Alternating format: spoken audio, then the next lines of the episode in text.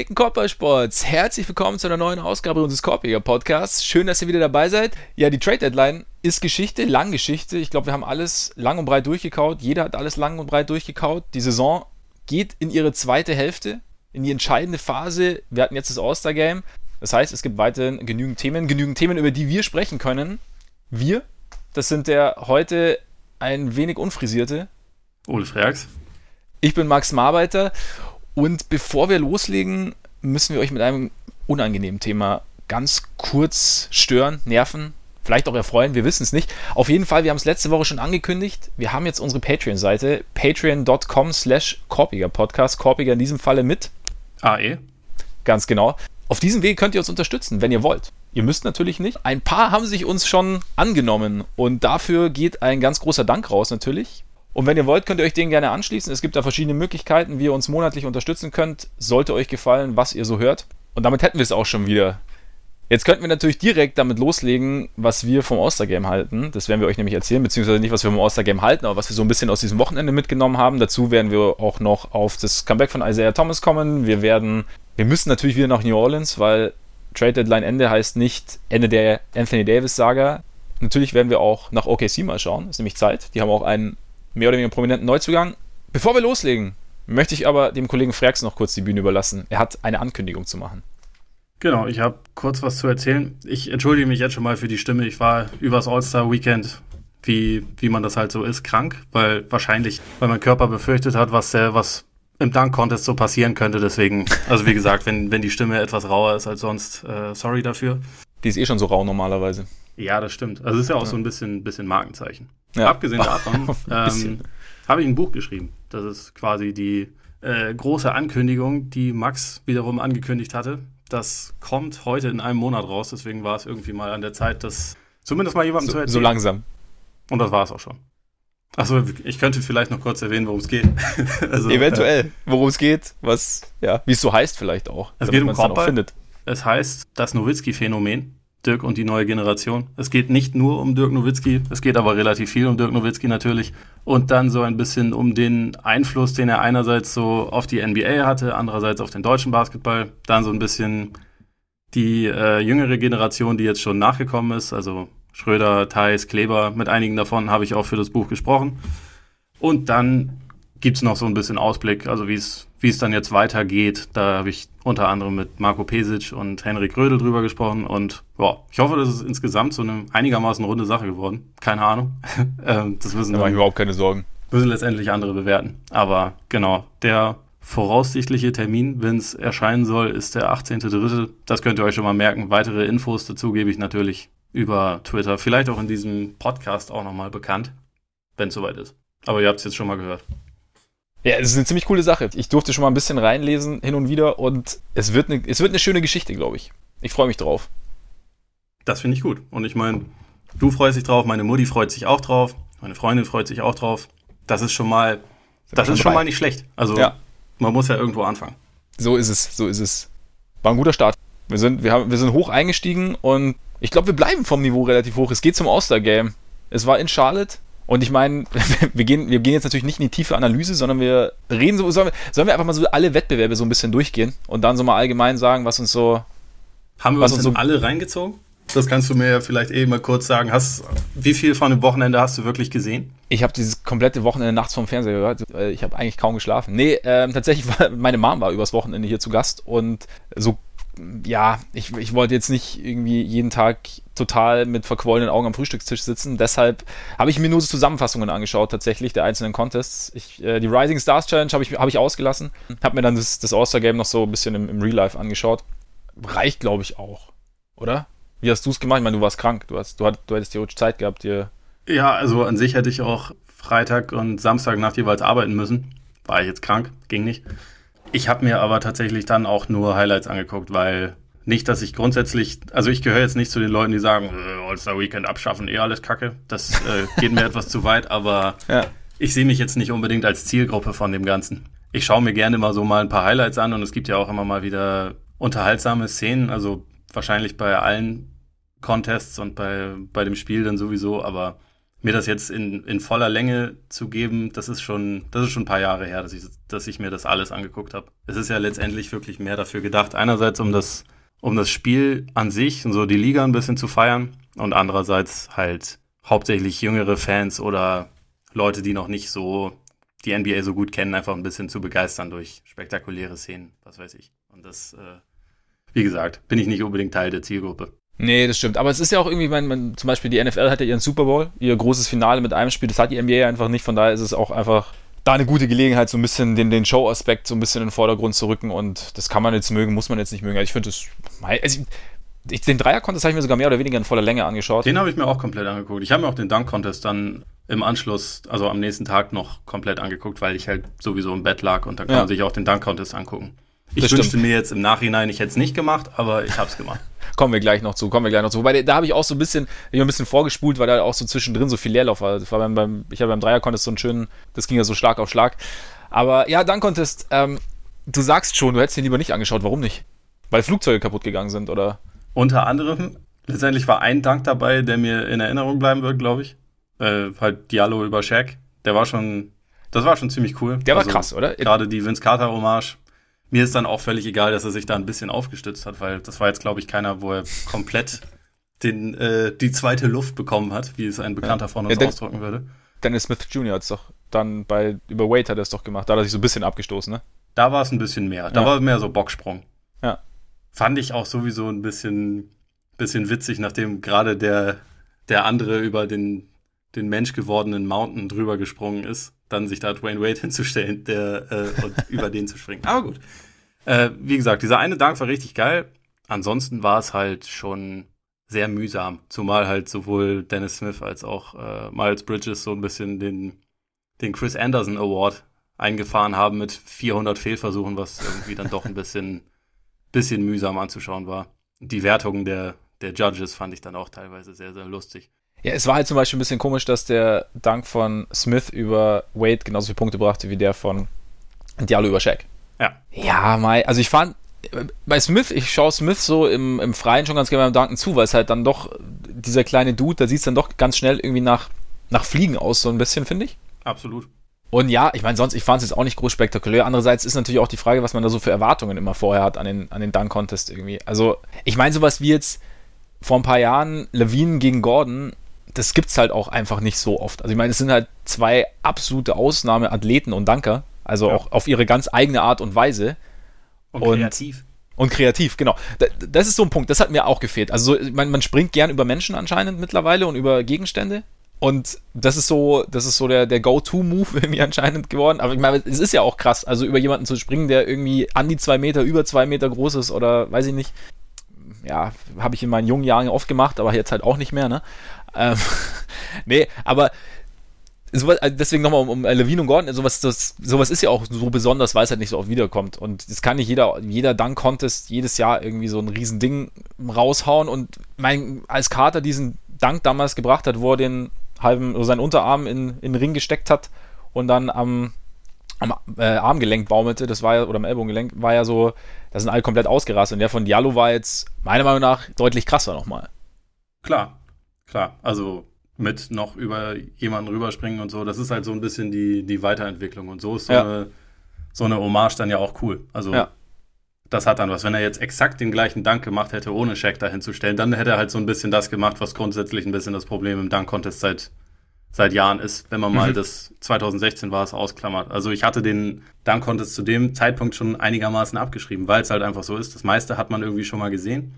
Und es ist halt einfach auch so eine Frage des Alters, weil bei dem, den du angesprochen hast, 2001 damit mit Vince Carter, da war ich genau in der Zielgruppe. Also da war, das Stimmt, war, ja, genau. da war ich genau in dem richtigen Alter und das, ja. der Dunk Contest hat mich für immer versaut. Also ich glaube, der vor jetzt drei Jahren mit Levine und Gordon, der war von den Dunks her wahrscheinlich besser. Aber der andere wird halt für mich immer Platz eins sein, weil es halt, ja. halt nicht toppen. Und da ist man dann auch so auf eine gewisse Art und Weise halt einfach verwöhnt. Und die meisten die meisten richtig krassen Sachen, die man mit so einem Ball in der Luft anstellen kann, wurden halt irgendwie schon gemacht.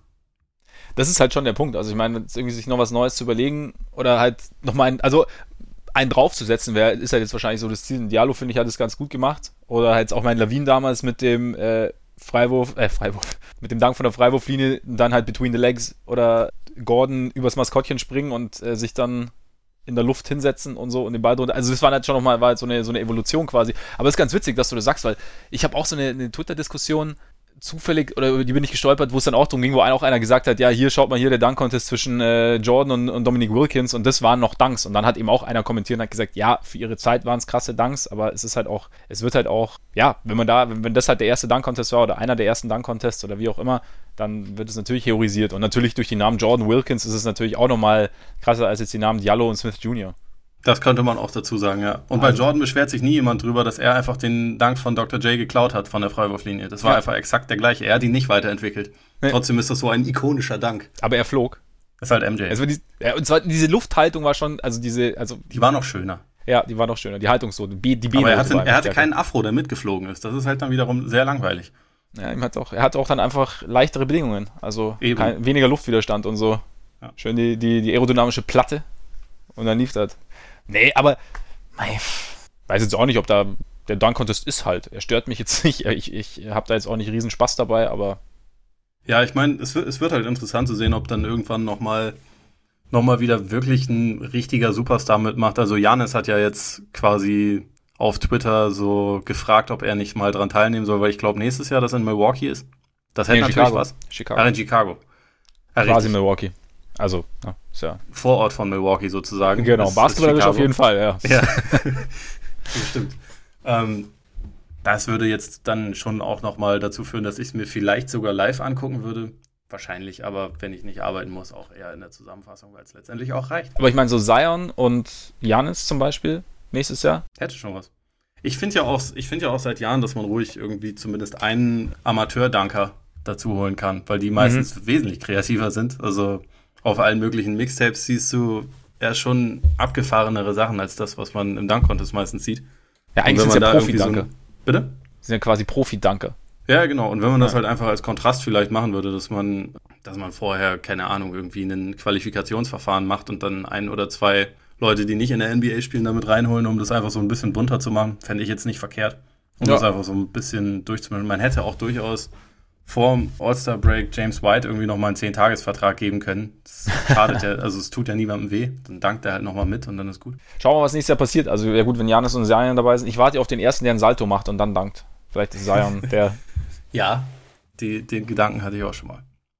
Und dann habe ich versucht, es auszuführen. Dreier-Contest. Die Nachricht des Tages war für mich, dass Zirks geschafft hat. Zeitlich? Ich war stolz. Also, dass er schneller, dass er es vor allem auch schneller hinbekommen hat als Lillard, fand ich krass. Lillard hatte ich zwischenzeitlich echt Sorgen, dass der, dass er wach ist. Also das, das dauerte schon sehr lange bei ihm. das ist die ganze Sache sehr entspannt angegangen. War auch interessant Und, fand ich, dass, dass Dirk, man hat gesehen, dass Dirk den Corner Three relativ selten nimmt. Das stimmt. Dass nicht also, sein Wurf ist irgendwie. Der, er, er, liebt es halt, den, den Trailer zu machen, ne? Und ja. dann von, von oben das Ding zu werfen. Das ist ja schon seit, seit vielen Jahren irgendwie so äh, einer, einer seiner Hauptwürfe. Ja, hat er auch im Spiel dann öfter gebracht und sein Moneyball-Rack war ja auch das oben an der, an der Birne quasi. Ja. Ja, äh, Middleton hat mich auch ein bisschen, ein bisschen mehr erwartet irgendwie. Ja, der, der trifft ihn nur im Spiel. Ja. Und dann ist natürlich, und, und dann haben wir noch, noch äh, ähm, Danny Green mit seinem sehr, sehr schnellen Release, der sich ein bisschen unterschieden hat von dem, den er normalerweise im Spiel hat. Der hat irgendwie das, das, den Arm nicht richtig durchgedrückt, ne? Ja, es sah ein kleines bisschen anders aus konnte dann aber auch am Ende beim Moneyball Rack ziemlich abhängen. Also er hat auch jeden dann so einen ewig langen Follow-Through und dann nochmal und dann noch. Und dann, ja, war gut, aber hat nicht gereicht. Weil ich, oh, also, zu Danny Green noch ganz kurz, hast du das äh, mitbekommen, also in der, äh, bei der Presserunde Bradley Beal kurz mhm. geentert hat? ich habe ja. Ich, ich, hab, ich, ich freue mich immer noch drüber. Ja, ich, ich, Beal fand ich aber grundsätzlich auch sehr sympathisch, als er gefragt wurde, wie das ist mit den mit den Schrittfehlern, die ihm jetzt schon ein paar Mal durchgelassen wurden, ja. wo er dann meinte, ja, Walking Bucket ist ja sein neuer Spitzname. Finde find ich nicht schlecht. ja, Passt ja, ganz gut. Ja. Stimmt. Wenn sein Sohn dann auch, wenn sein Sohn, wenn er seinen Sohn auch wirklich Batmo nennen würde, dann wäre wär die ganze Geschichte natürlich noch runter. ja. Aber die, die Idee fand ich groß von Daddy Green. Das war stark. Ich meine, Green ist ja ein Kollege von uns als, als äh, Podcaster, von daher können wir uns noch was von abschauen. Ja, auf jeden Fall. Nächstes Mal müssen wir uns, müssen wir darin dahin und äh, gewisse Dinge machen. Joe Harris. Die Nets haben vollkommen zu Recht die Werbetrommel gerührt für den, für den jungen Mann. Also er war sowohl in der ersten Runde als auch in der zweiten Runde ziemlich gut dabei. Und dann halt auch am Ende gewonnen. Ja, fand ich, fand ich sehr cool, dass es jemand ist, den irgendwie, also wie auch beim Dunk Contest, jemand, den noch nicht viele auf dem Schirm haben. Mhm. Und in Harris Fall ja jemand, der auch wirklich schon den, ein absoluter Impact-Player ist. Also letzte Saison war er schon gut, diese Saison ja. ist er, ist er überragend. Also von, von seinen Quoten her Richtung Kyle Korver Territorium plus dazu noch irgendwie wesentlich mehr auch selbst mit dem, mit dem Ball in der Hand aktiv. Und dass der, dass der das gewinnt, freut mich schon. Also allein schon, weil er irgendwie sich danach auch in diesem Interview dann so gefreut hat auf eine Art und Weise, die, das hat mich irgendwie an mich selbst erinnert. Also das ist so, so ein, wie so ein Norddeutscher, so, oh, oh habe ich jetzt gewonnen. Oh, Pokal kann ich eh nicht behalten. Irgendwie, irgendwie. Mundwinkel ganz kurz nach oben gezuckt, aber ja, das hat schnell wieder eingefangen. Also ja. sehr, sehr sympathisch. Ja. Den fand ich auch. Also gerade diese Zurückhaltung finde ich bei ihm sehr angenehm. Und ich fand, und ich fand seine Erklärung äh, ganz interessant, er sagt, er konnte sich halt vorher aufwärmen, weil er jedes, jeweils als erster dran war und dann, ähm, ja, er war quasi drin im Werfen. Weil ja die meisten davon ausgehen, oh, der erste oh, hat ein bisschen die Hosen voll, aber es hilft anscheinend. Bei ihm war es auf jeden Fall kein Nachteil. Wobei Curry natürlich schon, also, also Curry beim Dreier konnte ich auch mal ganz geil, so in der, in der Masse und in der, in der Frequenz irgendwie diese, diese Wurfbewegung zu sehen, das macht mir schon immer Spaß. Ja, es fühlt sich irgendwie dann, also bei ihm mehr als bei allen anderen fühlt es sich falsch an, wenn ein Ball nicht reingeht. Ja, ja. Also das, es wirkt irgendwie einfach so, als wäre das prädestiniert, dass der Ball reinfällt. Also ja. ist schon ziemlich besonders. Also das, das, das ist halt lustig. So in den Dreier-Contest kriegst du halt seit Jahren richtig viel Star Power rein. Das war, ist ja auch mhm. ein Grund, warum das für Harris nicht so leicht war, da reinzukommen, obwohl seine Quoten ihn halt absolut dafür irgendwie prädestinieren. Da haben die Leute halt Bock drauf, da mitzumachen. Also, dass da Leute wie, wie Lillard, Curry und so da mitspielen. Wenn man, wenn man das irgendwann wieder in den Dunk-Contest kriegen könnte, wäre halt cool. Aber da ist halt das Risiko sehr viel größer, dass man da nicht besonders gut aussieht. Wenn man beim Dreier-Contest dann mal eine beschissene Runde wirft und vielleicht nur elf oder zwölf halt trifft, wie das Middleton, wie das bei Middleton war, da redet ja morgen keiner mehr drüber. Äh, nee. also beim Dunk-Contest sind nur vier natürlich. Leute, äh, brauchst noch 40 Versuche. So nach dem Motto, da, da kannst du viel mehr verlieren. Und die Belastung ist, glaube ich, auch ein bisschen höher beim Dreier-Contest, oder? Weiß ich nicht. Jetzt beim Dunk-Contest oder beim Dreier-Contest? Äh, beim Dunk-Contest, Entschuldigung. Vermutlich. Also gerade wenn man das wie Dennis Smith macht und jeden, jeden Dank 47 Mal versucht. ja, das ist ja irgendwann, also hast du ja richtig gemerkt, dass der irgendwann auch ein bisschen Schwierigkeiten hatte, noch hochzukommen. Ja. Das ist wie wenn du auf dem Weg zur Meisterschaft immer ein siebtes Spiel musst, ne? Ja, ja, eben. So, äh, was, was ich mir auch gedacht habe, so, so beim Spiel, also in meinen Augen gibt es keine Option, Janis nicht zu mögen. Also wie, wie er da, wie er freudestrahlend schon bei der Player Introduction da stand und weiß ich nicht so als, als äh, hier quasi der, der Head Honcho gerade, hier sein Team und er grinst einfach wie ein kleines Kind, weil er sich gerade freut, da zu sein. Also ich finde, das, weiß ich nicht, der, der strahlt irgendwie so eine natürliche Lebensfreude aus, der Typ.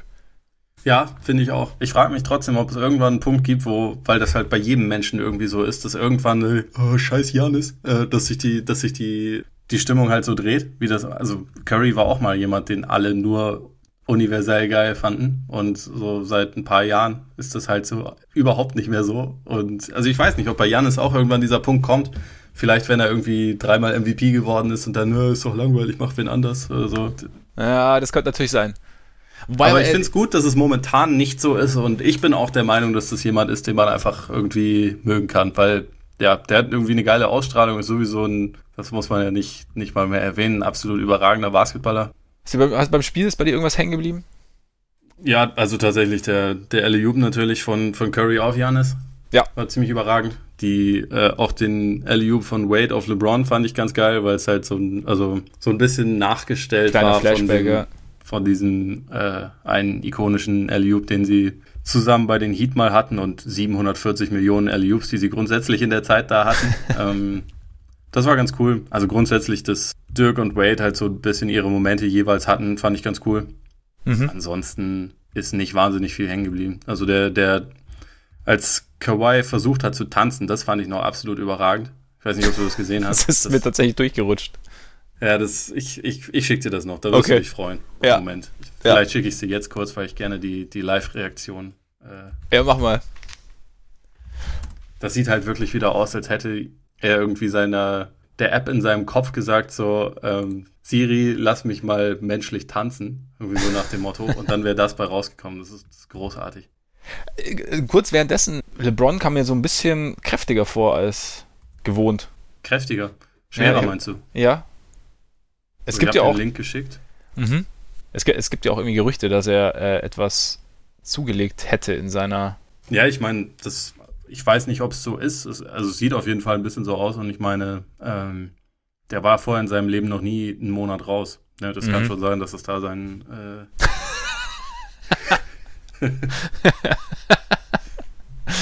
ja. Das ist schon gut, oder? das ist sehr gut. Kawaii Salsa. Ja, so, so ein kleiner Anflug von Salsa ist, ist, da, ist da auf jeden Fall zu erkennen. Kawhi braucht auf jeden Fall mehr Airtime. Ansonsten fand ich es gut, dass, dass Davis seine fünf Minuten gespielt hat und danach nicht mit seinem Agenten die Halle verlassen hat. War mal eine nette Abwechslung. Zu Davis, zu Davis und seinem Agenten kommen wir ja noch. Nee, ja. sonst, ähm, ich, ich habe mir gedacht, ich finde es ganz gut, dass so Spieler wie Aldridge dabei sind, irgendwie, weil klar ist einerseits Show, andererseits ist, ist und bleibt es aber halt auch irgendwie doch noch eine Auszeichnung, auch wenn viele den Wert dieses Spiels in Frage stellen, aber reingewählt zu werden, glaube ich, ist immer noch so ein Ding. Finde ich, hat man auch so ein bisschen gesehen bei den, bei denen, die zum ersten Mal dabei sein, äh, dabei sein, dabei waren, dabei sein durften. Ähm, so Middleton, Wucci Main, meinst du? Ja, genau, oder Russell zum Beispiel. Also ich meine, da ist ja schon noch Freude da. Also und, und da finde ich irgendwie, ja, das ist so wie bei Dirk, wo ich auch erst gesagt habe, habe ich, hab ich mir erst gesagt, muss nicht sein, aber irgendwie, mein Gott, wenn denen taugt und es ist irgendwie für sie auch eine, eine, Art der Anerkennung ihrer, ihrer Arbeit quasi und ihres Spiels. Und dann, ähm, und auch also sowas, finde ich, hat, das, hat diese ganze Geschichte schon auch irgendwie eine Berechtigung. Also klar, ja, finde ich auch. LeBron juckt es jetzt nicht mehr groß, aber ich finde auch, ich meine, sie haben ja irgendwie auch alle Spaß, das finde ich ja auch ganz cool, dass sie mal so ein Wochenende haben, wo sie ja zusammen irgendwie dann ein bisschen zocken können und dann. Ja, und ja. ich meine, LeBron hatte auch wirklich eine gute Möglichkeit, alle möglichen Mitspieler der Zukunft nochmal noch mal persönlich zu treffen und ein bisschen ja. mit ihnen zu reden. Und unter die Lupe zu nehmen und äh, Stärken und Schwächen und so. Und ja, Wobei genau. ich, ich muss ja gestehen, da, da, ist, da, war ich, da, ist mir, da ist mir fast der Hut hochgegangen, als dann äh, nach dem Draft dann wirklich wieder äh, spekuliert wurde, ja, oh, LeBron hat ja nur Leute mit, nur, nur Free Agents oder angehende Free Agents in seinem Team und so. Und dann, ja, ja man, man, macht sich da kaum lächerlich, ja. wenn, man, wenn man das alles so ernst nimmt, wie es nur irgendwie geht. Ja, ich meine, ganz ehrlich, ich hätte wahrscheinlich auch Kevin Durant relativ zeitlich gewählt. Zeitlich gewählt, ja. wenn, ich, wenn ich dran gewesen wäre. Und Kyrie Irving wäre wahrscheinlich bei mir auch genommen. Und Clay Thompson hätte ich wahrscheinlich auch genommen. Und so, also von daher. Sind jetzt nicht, also, echt, also, man fragt sich, wen, wen soll er denn sonst nehmen? Also, ja. soll er jetzt darauf achten, dass die Spieler alle einen äh, laufenden Vertrag haben? Ja. Nur Leute mit Supermax, der noch mindestens vier Jahre läuft, sonst ist. Ist direkt Tempering-Gefahr. Also das war, das fand ich schon sehr, sehr. Also weil, weil es dann auch, also wenn man so, wenn man so blödel drum ist, okay, aber wenn es dann irgendwie so als, was macht er jetzt? Ja, ich meine, dass man sein Team dann als, als Team Tempering bezeichnet, finde ich ja okay. Also ja. Finde ich auch lustig, hat, hat man sich irgendwie auch verdient in letzter ja. Zeit, aber ja. das sollte man wirklich nicht zu ernst nehmen. Ne, stimmt. Obwohl nicht ernst nehmen. Äh, Doncic fand ich auch äh, sehr sympathisch. Ja. Der ist auch, äh, auch mit, mit dem Dauergrinsen rumgelaufen. Fand ich auch geil bei, bei der Skills Challenge im, im Halbfinale gegen Trey Young, wo er halt ganze, den ganzen Parcours grinsend äh, absolviert hat und irgendwie so. Ja, irgendwie, ich, ich habe mir dann kurz gedacht, ob, ob die Mavs jetzt vielleicht so, so den, nicht nur so einen, einen potenziellen Franchise-Player, sondern auch so einen nächsten Sympathieträger gewonnen haben mit ihm. Absolut. Also ich meine, ich weiß nicht, ob du das äh, auch gelesen hattest, aber in dieser Saison ist es schon so, dass das Team, was die drittmeisten Fans auswärts in die Halle zieht, sind die Mavs. Also nach, Echt? nach Golden State und natürlich den Lakers. Aha. Das ist tatsächlich Dallas das Team, wo die meisten Fans dann kommen in fremden Hallen, um sich das mal anzuschauen. Also natürlich ist er nicht der einzige Grund, aber schon jemand, der halt einfach, es ist halt irgendwie neu, es ist halt so aktuell der neue Hype-Spieler, den irgendwie jeder sehen will. Ja, ist halt sympathisch sowieso. Ja, der verkörpert halt so eine Freude am Spiel, finde ich einfach. Also es ist halt irgendwie, das, du merkst richtig, dem, dem macht es halt Spaß da auf dem Parkett und ist jetzt nicht so, nicht so verbissen und so habe ich mir irgendwie auch gedacht, dass das ganz nett war. Und halt, fand auch geil, wie Dirk gefeiert wurde natürlich, wenn wir dann schon dabei sind. Also als er seine Dreier da getroffen hat und dann vor allem, wie, wie seine Bank dann immer abgegangen ist. Reicht, oder? Aus der Game. Ich würde sagen, ja. It's a wrap. Wir gehen in die zweite Saisonhälfte, beziehungsweise wir blicken ganz kurz zurück, weil nämlich Dell Dams die zweite Saisonhälfte leider nicht mehr als äh, GM der New Orleans Pelicans erleben wird. Der wurde kurz vorm All-Star-Game vor die Tür gesetzt wird vorläufig ersetzt durch Danny Ferry.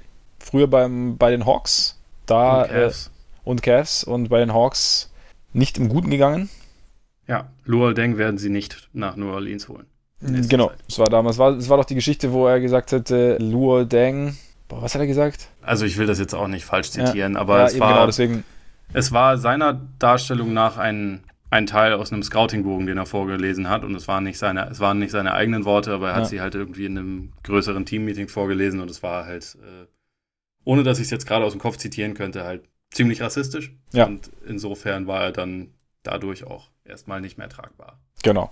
Was ich jetzt nicht direkt auf New Orleans irgendwie übertragen will, eigentlich, oder Also, wie, genau. Ähm, also er war schon länger in dem in der Organisation genau, genau. als, als Berater ja. tätig und also einigermaßen Basketball-Sachverstand wird ihm auch immer zugesprochen. Ich glaube, das war halt einfach so eine Zeit, ja, wo man ihn erstmal nicht in eine tragende Rolle natürlich äh, packen wollte. Und also mhm. das wollen ja die Pelicans anscheinend auch nicht, nicht dauerhaft machen. Sie wollen ja irgendwie so einen High-Profile, also einen recht starken GM eigentlich verpflichten. Dann für den Sommer, der dann auch die, die Davis-Geschichte abwickeln soll und da irgendwie so das bestmögliche Ding raus und so. Was ich ganz interessant fand, ich meine, man, man ist jetzt natürlich schon irgendwie versucht zu sagen, dass die, diese Davis-Geschichte den so den letzten Ausschlag gegeben hat, dass Dems dann am Ende gehen musste. Also hat auch, wenn man so ein bisschen so ein, liest, was die Fans so denken, haben auch einige so in die Richtung argumentiert.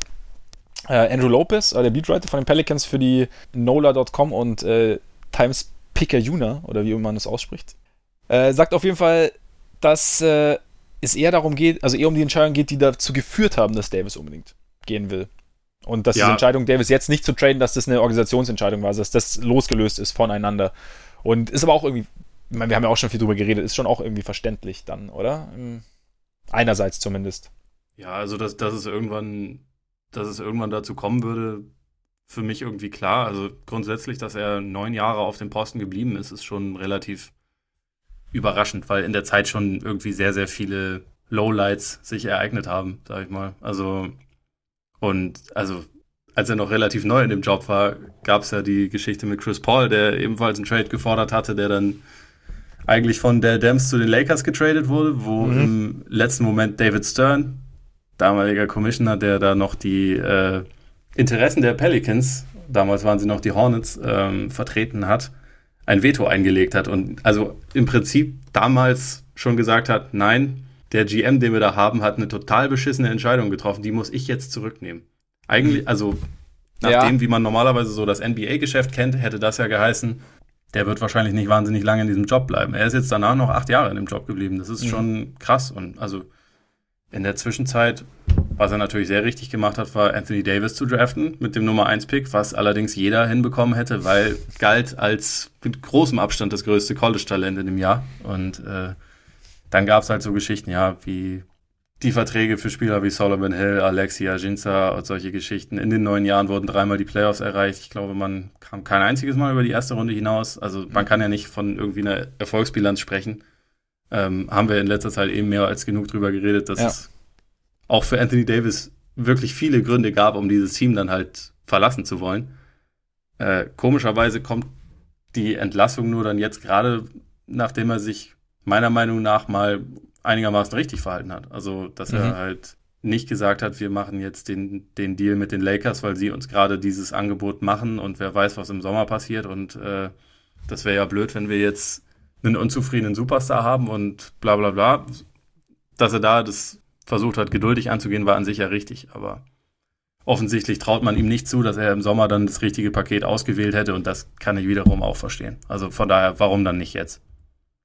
Ja, ich meine, jetzt ist auf jeden Fall noch genügend Zeit, äh, irgendwie in eine, in eine Richtung zu gehen und ist natürlich jetzt, ja, andererseits hast du jetzt eine Zeit, also ich weiß jetzt nicht, inwieweit jetzt Gespräche geführt werden, Gespräche geführt werden dürfen, aber jetzt hast du schon so ein bisschen Leerlauf. Also klar kann Danny Ferry da schon gewisse Dinge in gewisse Richtungen lenken, aber der, der wirklich finale Ansprechpartner ist halt noch nicht da. Und der final und derjenige, der sich wirklich final dann mit einer Strategie beschäftigen soll, also das ist ja nicht nur, okay, ihr kriegt Davis und wir wollen jetzt das, sondern also was, was brauchen wir mindestens an Material für Davis, welche Teams kommen für uns in Frage. Also ich meine, da, ist, da, da, da hängt ja wahrscheinlich auch, oder was heißt wahrscheinlich, da hängt mit Sicherheit von, von Seiten der Pelicans eine Strategie dahinter. Und wenn da jetzt in dieser Phase erstmal erstmal geguckt wird, werden muss, wer diese Strategie denn überhaupt ausmalt oder, oder, oder äh, darlegt, dann weiß ich nicht, ob du da, ob, ob, ob, ob du in einer optimalen Situation bist. Andererseits, gut, hast du natürlich ein bisschen, du hast natürlich ein bisschen Zeit. Wobei, ich weiß nicht, ah, vielleicht waren sie, ja, wahrscheinlich waren sie auch so ein bisschen über, überrollt von der ganzen Sache. Also, ich meine, Davis hat vor drei Wochen, ist es jetzt ungefähr her, oder, dass er gesagt hat, dass er getradet werden möchte. Und klar, du kannst natürlich, dann bist du erstmal vor diese neuen Tatsachen gestellt. Klar, man hätte, es deutete viel darauf hin, dass er vielleicht oder wahrscheinlich irgendwann weg möchte, aber dann hast du erstmal die neue Sachlage und dann kannst du natürlich, dann musst du es erstmal bis zur Trade Deadline, musst du es erstmal so in der Situation, in der du bist, dann durchziehen, weil sonst hast du ja noch mehr Chaos quasi. Ja, genau. Aber, also stell dir vor, sie hätten an, so Rich Paul hat seine, die erste Trade-Forderung ja an einem Montag lanciert. Stell dir vor, am Dienstag hätten die Pelicans dann den GM gefeuert. Dann, ja, dann wäre, also das wäre ja noch viel, viel chaotischer gewesen, als es jetzt eh schon war. Genau, und so ist es jetzt klar. Jetzt ist es natürlich jetzt auch nicht optimal und irgendwie hast du, hast du noch, noch intensiver die Pistole auf der Brust sozusagen. Aber ja, wenn du halt, ja, wenn du nicht mehr überzeugt bist, dann, also, ja, ich kann auch, ich, ich verstehe die Argumentationen schon. Richtung Dems hat Davis nicht das Team gegeben, das, das mit dem er die besten Chancen hatte zu gewinnen und, und, und hat auch sicherlich diverse Fehler gemacht. Andererseits habe ich auch schon ein paar Mal gesagt, also die Sache mit, mit, mit Boogie zum Beispiel, saublöd gelaufen. Jetzt natürlich, was, natürlich jetzt irgendwie im Sommer ein bisschen die Frage war, warum man nicht versucht hat, dieses Team halbwegs zusammenzuhalten. Das ja eigentlich gut funktioniert hat in den Playoffs oder, oder, oder, oder eher zu verstärken, sondern irgendwie, das ist vielleicht auch so ein Punkt, wo man dann nochmal gesagt hat, okay, irgendwie, es sah so aus, als seien wir auf einem guten Weg. Wir sind in die zweite Playoff-Runde eingezogen, wir haben irgendwie den Number One Seed, nee, war nicht Number One Seed, natürlich war es nicht Number One Seed. War der Number Three Seed. Number Three Seed, ja, sorry. Ähm, es ist Montag. Ähm, den Number, haben den Number 3 Seed gesweept, hat, hatte irgendwie vor der Serie keiner damit gerechnet und äh, jetzt, okay, wir haben jetzt diese Basis und gehen jetzt den Schritt weiter mit dieser Basis, sondern hat dann irgendwie, hat es dann nochmal aufgebrochen und dann hat das irgendwie nicht funktioniert, so wie es sollte. Und andererseits, ich meine, was haben wir vor der Saison zu den Pelicans gesagt? Also wir haben gesagt, die haben sich gut verstärkt, die sind ein starkes Team und, ne? Also es ist jetzt ich nicht dachte, so. sie wären wesentlich besser, als sie jetzt tatsächlich ja. dann waren, muss ja. man so sagen. Das heißt, okay, dann sind wir quasi den ja, den, den, denselben falschen Erwartungen aufgesessen wie der GM quasi.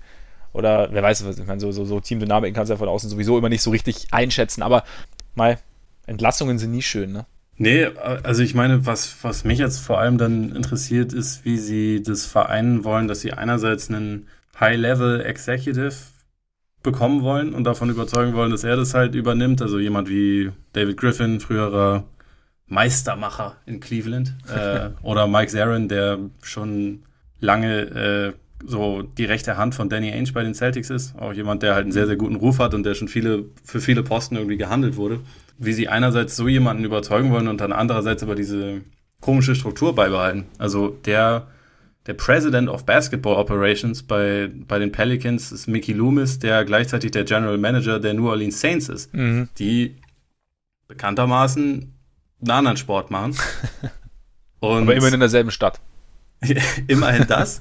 aber innerhalb dieser, dieses Konglomerats und in, diesem, in dieser Organisation hat halt das haben die Saints halt die Prio 1, 2 und 3. Ich, ich weiß nicht, wenn man dann jemanden wie Griffin davon überzeugen, will, äh, überzeugen will, dass er das übernimmt, muss man dem, glaube ich, schon auch sagen, du kannst dann auch wirklich tun, was du willst. Also wir, wir überlassen dir dann auch die Entscheidung. Also wenn der dann an den Saints GM die ganze Zeit immer äh, reporten muss und den quasi von seiner Strategie überzeugen muss, ist das, ist das ja eigentlich kein, kein Modell, was jetzt mega reizvoll ist. Glaube ich. Zumal reizvoll sowieso schwierig bei einer Franchise, wo irgendwie seit mittlerweile Monaten, Jahren darüber spekuliert wird, ob die nicht bald umziehen, weil die in ihrem Markt überhaupt gar keine Begeisterung wecken. Auch nicht mhm. mit einem der Anführungszeichen besten fünf Spieler der Liga, der nicht ist, verdammt, aber der überall immer wieder unreflektiert so bezeichnet wird.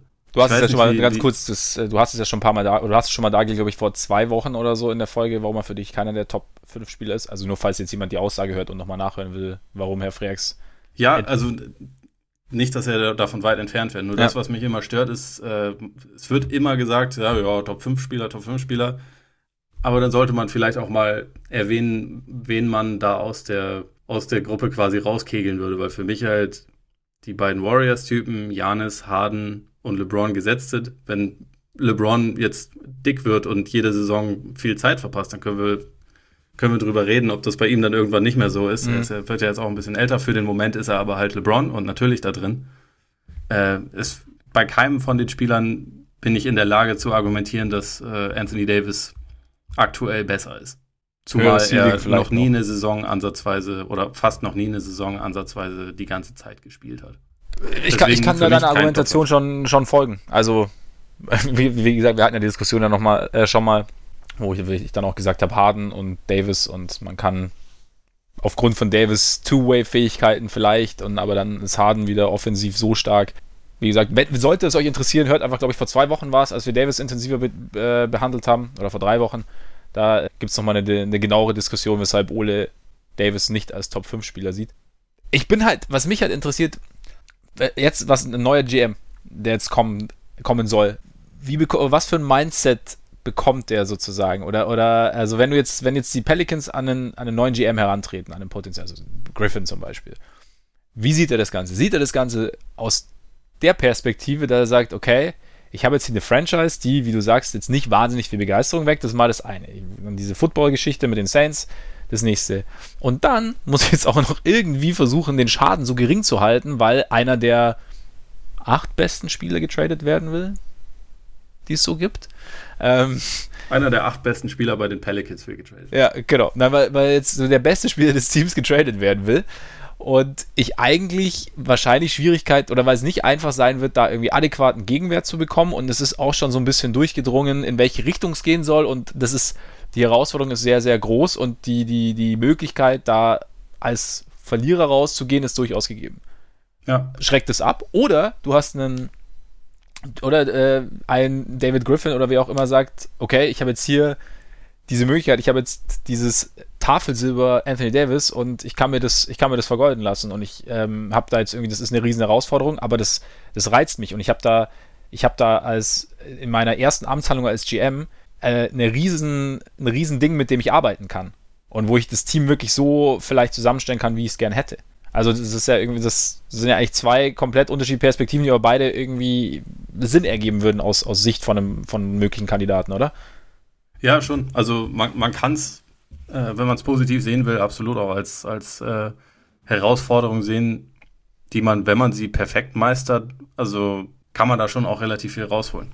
Nur Elvin Gentry hat es vor kurzem genau richtig gesagt, als, das, als er das Ganze als Dumpster Fire bezeichnet hat, weil, also ich fürchte, dass es auch den Rest der Saison nicht unbedingt viel harmonischer dort zugehen wird. Mhm. Und dann, ja, man kommt da schon in eine Situation rein, die einfach brutal schwierig ist. Also gerade jemand wie Griffin, so, der ist ja aktuell als, äh, als Experte, ich glaube, bei Turner. Jedenfalls ist er bei NBA TV relativ mhm. häufig dabei und bei vielen Podcasts und so erzählt halt immer davon, wie er eigentlich aktuell ganz, ganz angenehm das findet, auf dem Weinberg von seiner Frau zu wohnen und äh, das Leben so ein bisschen zu genießen. Ja.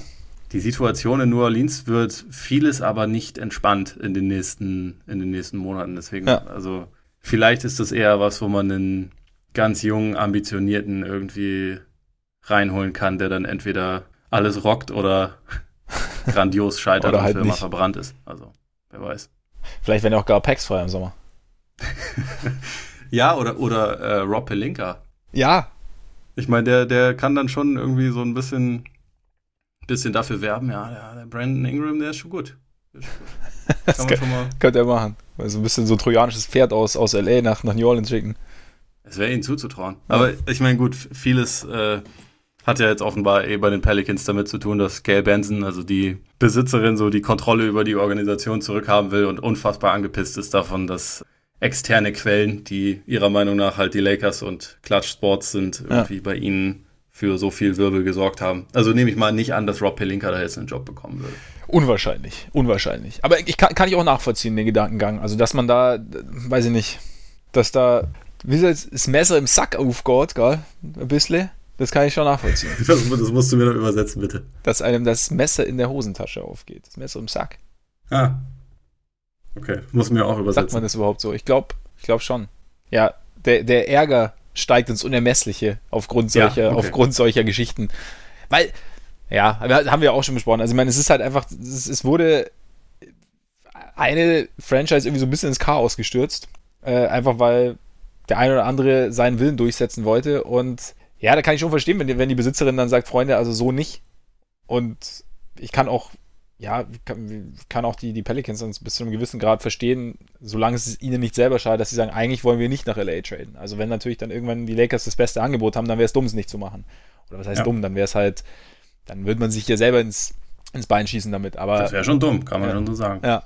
Aber wenn halt noch bessere Angebote sind, beziehungsweise vor allem, wenn noch bessere Angebote kommen könnten, dann darauf zu warten, ist ja durchaus legitim. Zumal ja Mittlerweile. Dafür hat man ja anderthalb Jahre Vertragsdauer. So ist es. Und mittlerweile sind ja anscheinend auch alle 29 Teams auf der Liste von Anthony Davis, wenn man ihm glauben darf.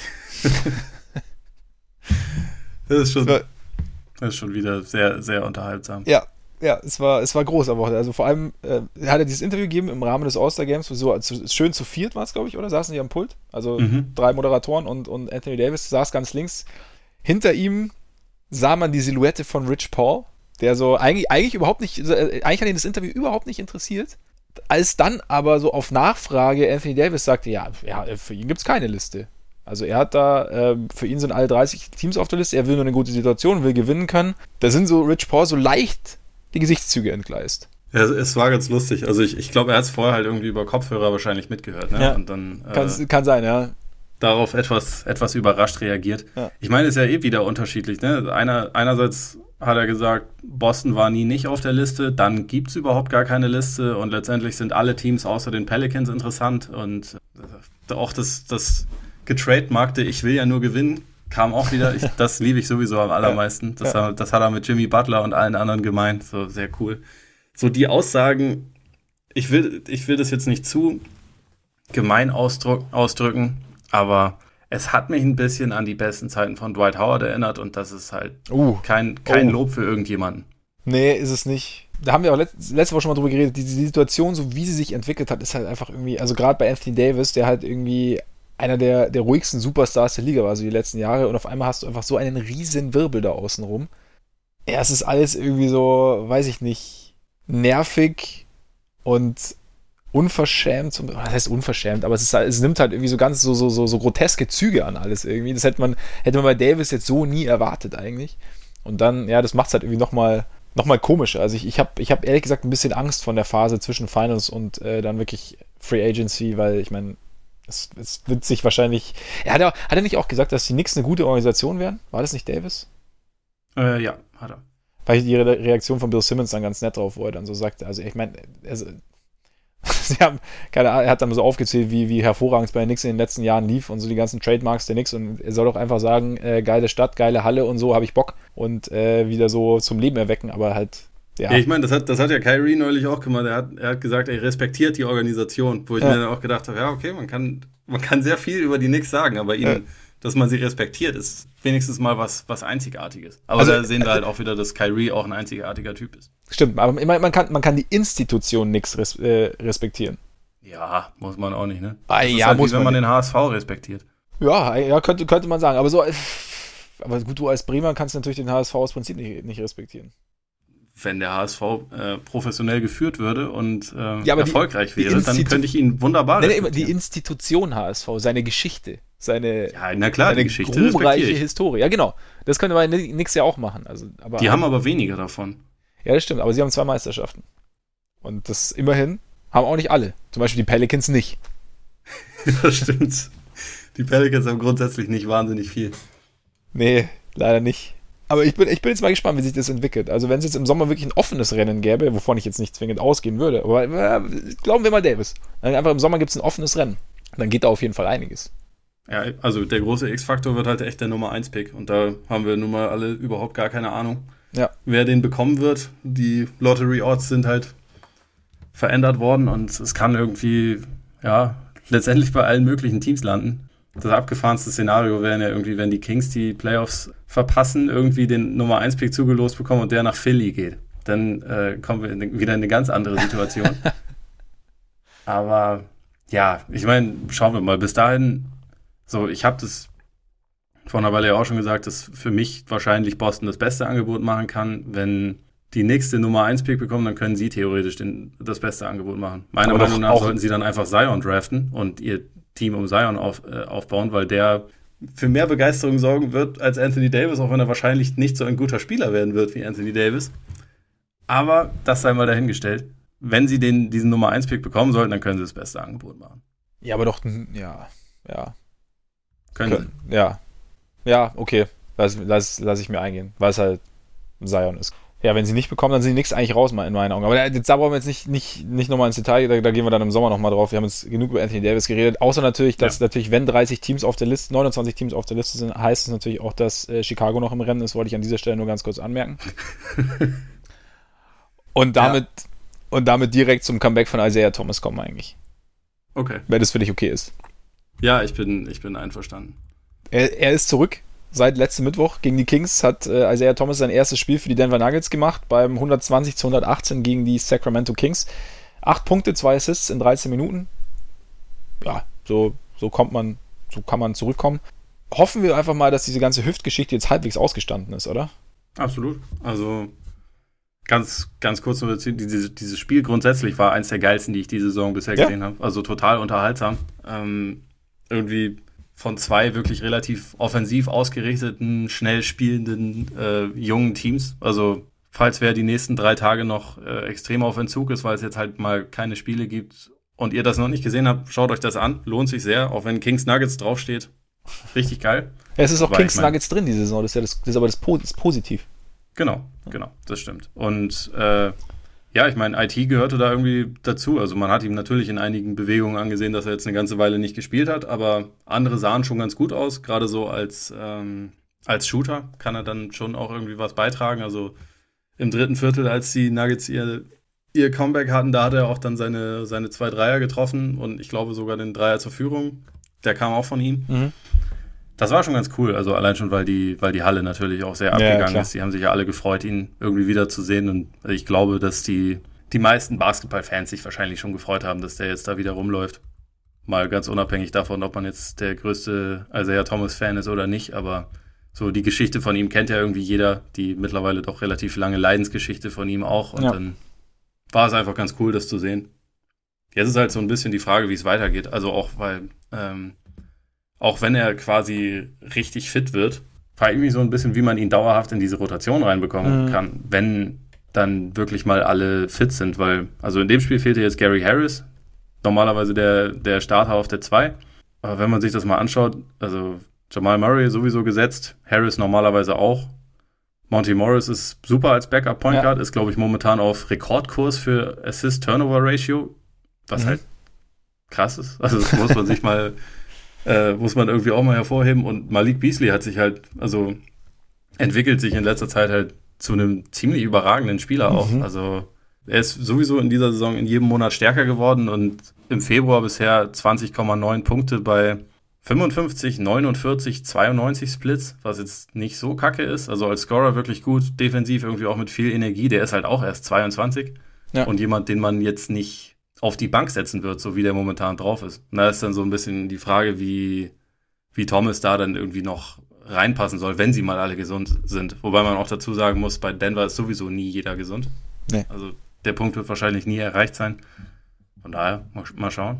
Aber das ist ein guter Punkt. Also mit den mit, mit Beasley und Morris hat ja vor der Saison eigentlich niemand gerechnet. Da war ja eigentlich, haben ja alle gesagt, dass sie Thomas verpflichtet haben. Das kann das ist keine schlechte Idee, so als Scorer und Energizer von der Bank. Plus dann eben noch seine Vergangenheit mit, mit Mike Malone. Also mit seinem Coach, der, mit, der, mit dem er ja schon in Sacramento zusammengearbeitet hatte und da hat das ja relativ gut funktioniert und die hatten eine relativ gute Beziehung und da hat man ja auch so ein bisschen gedacht, okay, Thomas hat so ein bisschen dieses, also Malone kann vielleicht auch positiv auf Thomas einwirken, weil er jetzt so, so in LA und, und gerade auch in, in Cleveland war es ja so ein bisschen schwierig, auch zwischenmenschlich irgendwie. Und ähm, ja, aber es ist, wird jetzt schon interessant sein. Also klar, also mit, mit Morris, dass er irgendwie, weiß nicht, ist 41,3 Prozent äh, von draußen, neuntbester der Liga. Beasley 43,3, siebtbester der Liga. Also ich meine, das sind schon halt also äh, keine Ahnung, mit denen hatte keiner, also mit, mit so einer großen Rolle oder so eine große Rolle hatte den beiden niemand zugetraut und die sind halt jetzt da so ein bisschen reingerutscht durch die Verletzungen, also auch von Harris und Murray ist ja immer wieder ausgefallen und so und jetzt ähm, sind, ja, jetzt musst du halt irgendwie da Thomas irgendwie sanft integrieren, wobei das vielleicht auch so ein bisschen das der Schlüssel ist. Also du kannst ihn sanft integrieren. Also weißt du, kannst, man kann da jetzt so ein bisschen, also klar, die Nuggets ist, ist natürlich ein, ein, kleiner Balanceakt, weil die Nuggets müssen ja auch irgendwie ihre, ihre Position halten, beziehungsweise wollen natürlich so hoch wie möglich in die Playoffs einziehen. Also momentan sind die an zwei, sind zwei Siege vor den, vor den Thunder auf drei.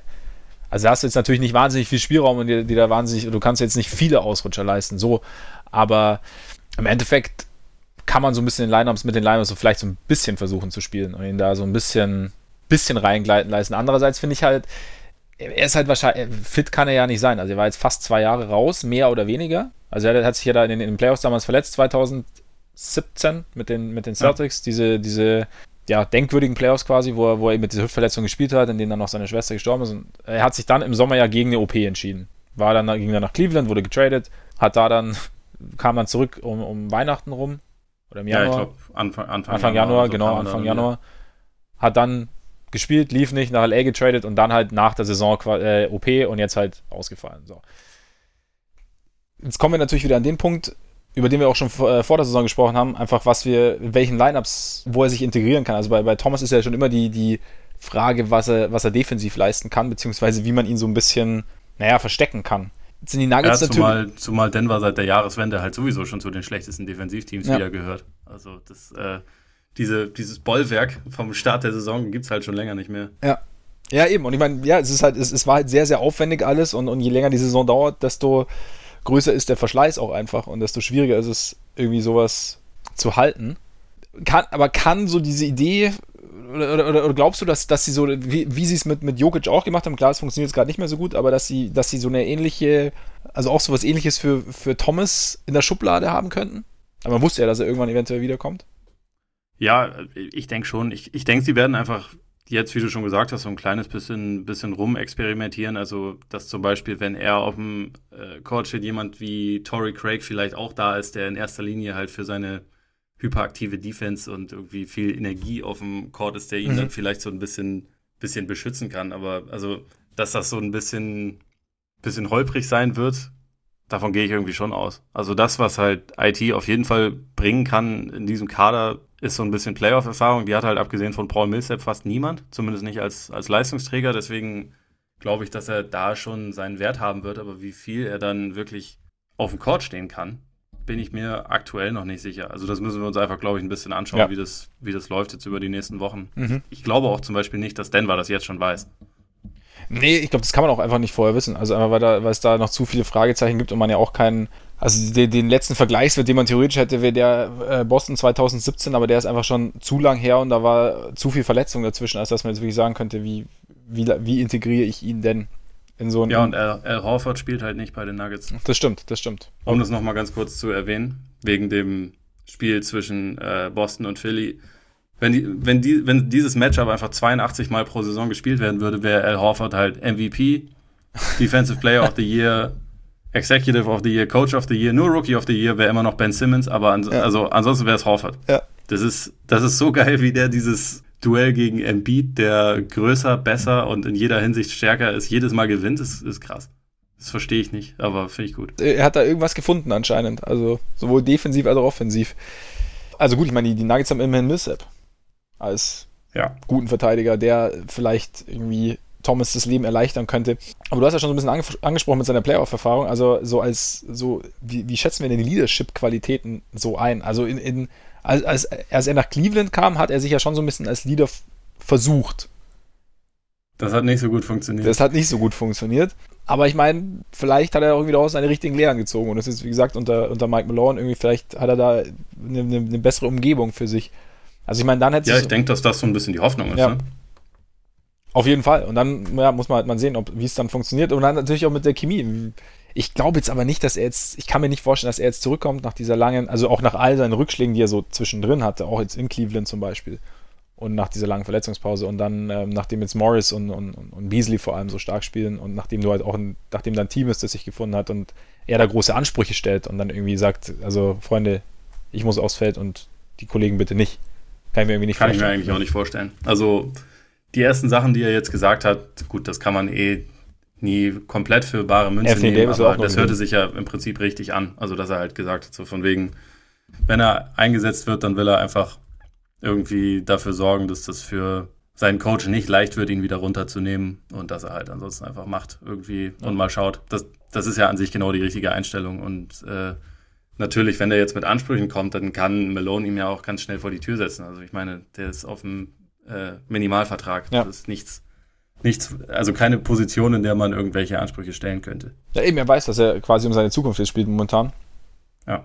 Und von daher wird er sich, also kann ich mir sehr gut vorstellen, dass er sich da relativ nahtlos versuchen wird zu integrieren zumindest. Also dass er da ja seine Rolle spielt und halt da vielleicht auch dann wirklich ein gutes Beispiel abgeben wird. Um es abzuschließen, schön, dass er wieder da ist einfach. Also ich meine, diese Story ist halt einfach, ja, waren irgendwie echt zwei extrem schwere Jahre jetzt für ihn eigentlich oder ein Dreiviertel und äh, schön, dass er jetzt wieder auf dem Parkett ist und hoffentlich kommt er irgendwie wieder zumindest an den Punkt, an dem er ein produktiver Spieler sein kann. Also ich weiß jetzt nicht, ob er nochmal an dieses ja. Niveau in Boston rankommen kann, aber. Würde er bestimmt nicht, aber also wie gesagt, wenn er, wenn er eine Nein, ich glaube, der Zug ist einfach abgefahren. Das Meinst soll jetzt mit, mit, Produ mit produktiver Spieler oder mit. Ähm, nein, nein, so Boston. wie es halt in Boston ja, war. Ja, genau. Das, genau. Ja, also so von wegen Top 5 auf dem MVP-Zettel. Ja, nee, das, das wird halt nicht mehr passieren. Aber also ich glaube schon, dass er ein produktiver Bankspieler sein ja. kann.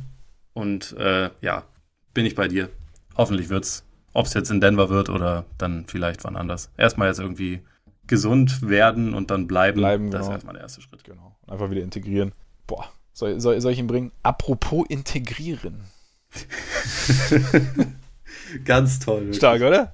Ja, ganz groß. Die Oklahoma City Thunder haben auch einen Spieler zu integrieren. Und zwar haben sie Markeith Morris geholt. Vom Buyout-Markt, den ich letzte Woche noch äh, verächtlich angesehen habe und gesagt habe, dass da eigentlich kaum wirklich Spieler dabei sind, die wirklich den großen Unterschied machen können. Bleibe ich im Großen und Ganzen dabei, aber Markeith Morris ist natürlich jetzt für die Thunder keine so schlechte Verpflichtung. Das- Würde ich auch sagen. Und also für viele Teams, so jeder Ja. Contender wollte den ja haben. Ja. interessanter, dass er sich für die Thunder entschieden hat. Oder ist es nicht so interessant? Weil, weil da sind wir gleich, da sind wir ganz schnell wieder bei einer anderen Diskussion, wie weit denn, wo, wo wir die Thunder sehen. Also sind sie das zweitbeste Team im Westen? Jetzt auch mit Morris zum Beispiel schon? Sind sie, sind sie im Westen das vielversprechendste Team, um es auch jetzt mit den Warriors aufzunehmen, auch wenn ich weiß, dass du davon ausgehst, dass niemand es mit den Warriors aufnehmen kann? Ja, ich würde sagen, dass äh, OKC und dann vielleicht Houston und Utah und dann Denver. Wie gesagt, ich nehme Denver nicht zu ernst, auch wenn ich Denver sehr geil finde, aber ich glaube, die sind einfach noch ein bisschen zu unerfahren, Mhm. als dass ich ihnen jetzt wirklich so den, den richtig tiefen Run schon zutrauen würde. Aber das sind so die drei Teams und OKC sieht momentan wie das stärkste davon aus. Einfach weil es zwar auch seit, dem, seit der Jahreswende nicht mehr so eine starke Defense, sondern eher eine mittelmäßige Defense ist, aber dafür ist die Offense halt immer besser geworden. Und Morris hat, denke ich mal, einerseits das gesehen, so sehr gute, sehr gute Playoff-Aussichten, also Aussichten auf einen tiefen Run und der einzige richtig nominelle Vierer im Kader, abgesehen von, von ähm, Grant, ist halt Patrick Patterson, der seitdem er in Oklahoma City ist, absolut nicht mehr der Spieler ist, der vorher in Toronto mal war. Also Auch komisch, ne? Also, ja, ich meine, der ist halt irgendwie älter geworden und ich weiß nicht, ob, Ja, den, ja ob er zwischenzeitlich irgendeine Verletzung hatte, aber ja, es, äh, er ist auf jeden Fall absolut nicht der Spieler, den OKC mal sich in ihm erhofft hatte. Also trotzdem noch irgendwie so ein recht intelligenter Teamverteidiger und ein theoretischer Floorspacer, aber nicht wirklich ein Teil der Offense und das kann Morris halt absolut sein. Also der hat zumindest, also er hat mindestens das Potenzial, der nominelle Backup auf der 4 zu werden und relativ viele Minuten zu spielen. Und ich denke mal, die, die Aussicht hat er halt einfach gesehen. Da, da gibt es irgendwie einen Bedarf in OKC.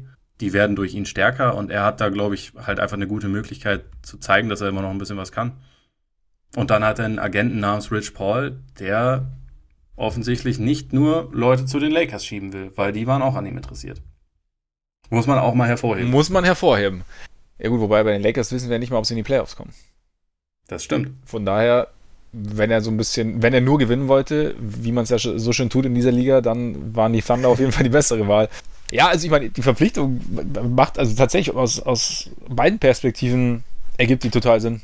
In meinen Augen, gut, damit lehne ich mich jetzt nicht zu weit aus dem Fenster mit der, mit der Feststellung, aber es stimmt schon. Also einfach so dieses, das war ja immer so ein bisschen das Problem, dass, dass ihm dieser Stretch-Vierer gefehlt hat hinter Grant und selbst Grant ist ja, obwohl er sich deutlich gesteigert hat, immer noch nicht also auch so, so, wie du bei Patterson auch sagst, so ein theoretischer Floor Spacer. Also er steht da schon Ja, und trifft hin und wieder, aber es ist nicht der, die 40% sind es halt nicht. Wobei es die natürlich bei Morris auch nicht so, ne? Muss man natürlich auch sagen. Nee, aber also ich meine, du hast einen Grant ja nicht für seine nicht für seine Offense auf dem Court. So, Nee, also das stimmt. ist natürlich nett, wenn da ein bisschen was abfällt, aber es ist jetzt nicht seine Stärke. Und Morris kann halt absolut auch, also nicht, dass man das die ganze Zeit tun sollte, aber man kann dem auch mal den Ball geben und er macht dann was draus. Ja. Also vor dieser Saison war er eigentlich der Morris, der als der talentiertere und bessere galt, auch wenn in dieser Saison Marcus Morris halt nach diversen Exorzismen auf einmal halt spielt wie ein junger Gott und jeden Wurf trifft. Aber eigentlich galt Markief immer als das größere Talent und der etwas bessere Spieler und der kann schon mal für Entlastung sorgen. Und ich meine, bisher, OKC spielt halt viel so, dass so die, die Starting Five zusammen auf dem Court steht und dann Lineups so ein bisschen einbrechen, die da dann sonst also relativ bank-heavy sind. Und da dann jemanden wie ihn reinzubringen, der halt dann auch wirklich ein bisschen eigene Offense irgendwie mitbringen kann, ist, glaube ich, schon einfach ein absoluter Pluspunkt. Also zumal er ganz, also ein Spielertyp ist, der relativ easy, glaube ich, kompatibel ist, Mhm. wenn er jetzt komplett fit ist. Also er, er war ja jetzt eine ganze Weile mit einer Nackenverletzung raus, aber hat die medizinische Freigabe und also wenn der fit ist, dann ist das eine meiner Meinung nach sehr große Verstärkung für OKC. Er gibt ihnen halt einfach mehr Vielfalt. Also Ja, genau. er hat halt, ähm, klar, dieser, der Wurf ist jetzt ein Aspekt, der ist jetzt nicht so sicher, also er trifft jetzt, glaube ich, 33 Prozent dieses Jahr und äh, 36,7 war seine beste Quote von draußen, das war letztes Jahr, glaube ich. Aber wie du schon sagst, also er hat halt ein gewisses offensives Arsenal einfach, das du als Team nutzen kannst und auch gerade wenn du mal, wenn jetzt nicht so viele Starter irgendwie auf dem Feld stehen mit ihm oder wenn du ja, einfach mal eine andere Komponente brauchst und, und er bringt halt auch so, so diese Dreckigkeit. Ist das ein Wort? Ja, ich meine, sonst müsste Härte halt, könnte man auch wenn einfach du das sagen. Substantiv haben willst, müsste so ein Dreck bringt er mit, aber das ist halt irgendwie Quatsch. Ja, eben genau, genau, das wird nicht unbedingt das ja, Thema. Genau, nee, aber so, also, oder so eine Härte ist vielleicht, drückt es vielleicht sowieso Ja, besser ja, aus. genau. Also einfach sowas, was du natürlich gerade in den Playoffs gut brauchen kannst und Die ähm, Morris-Brüder sind beide absolut positiv verrückt. ist es auf jeden Fall so eine, so eine gute Komponente, die die Thunder auf jeden Fall brauchen können, so oder so. Also ich meine, sie sind ja sowieso relativ dünn auf mehreren Positionen und äh, da war gerade auf der 4, wie du auch sagst, haben sie jemanden gebraucht und haben sie eigentlich jetzt für sich einen, einen, einen sehr, sehr guten äh, Spieler bekommen, denke ich. Vielleicht, je nachdem, wie weit die Celtics kommen, kann ja auch mal Marcus ran. Ne? Wer weiß, ja. So, Ich meine, es, es, es wäre nicht das erste Mal, Ja. dass sie füreinander, füreinander einspringen. Ja. würde keinem auffallen. Wobei übrigens, was, was, was man halt mal, äh, was man auch mal sehen muss, wo ich echt gespannt bin, was, was so dieser Abgang aus Washington, was der, also ich will jetzt nicht die, die Wizards als ähm, Sündenfuhl der NBA bezeichnen, aber Warum nicht? Kannst du schon machen, wenn du das willst. nein, ich möchte das jetzt nicht. Aber ja, also generell, ich meine, die, die Situation war, glaube ich, für viele Beteiligte einfach nicht so optimal. Und wenn du jetzt da rauskommst, ähm, also auch Otto Porter, äh, zu dem ich eventuell heute noch komme, ich weiß es noch nicht. Für den läuft es ja gerade auch ganz solide. Nein, aber ich, ich könnte mir vorstellen, und ich bin da mal gespannt, wie es sein wird, wenn, ähm, wenn man aus so, einer, aus so einer Situation, wo halt, wo einfach viel, viel, wo es an vielen Ecken einfach hakt, wenn man aus so einer Situation rauskommt und in eine Situation kommt, wo vieles, in der vieles wesentlich reibungsloser läuft einfach.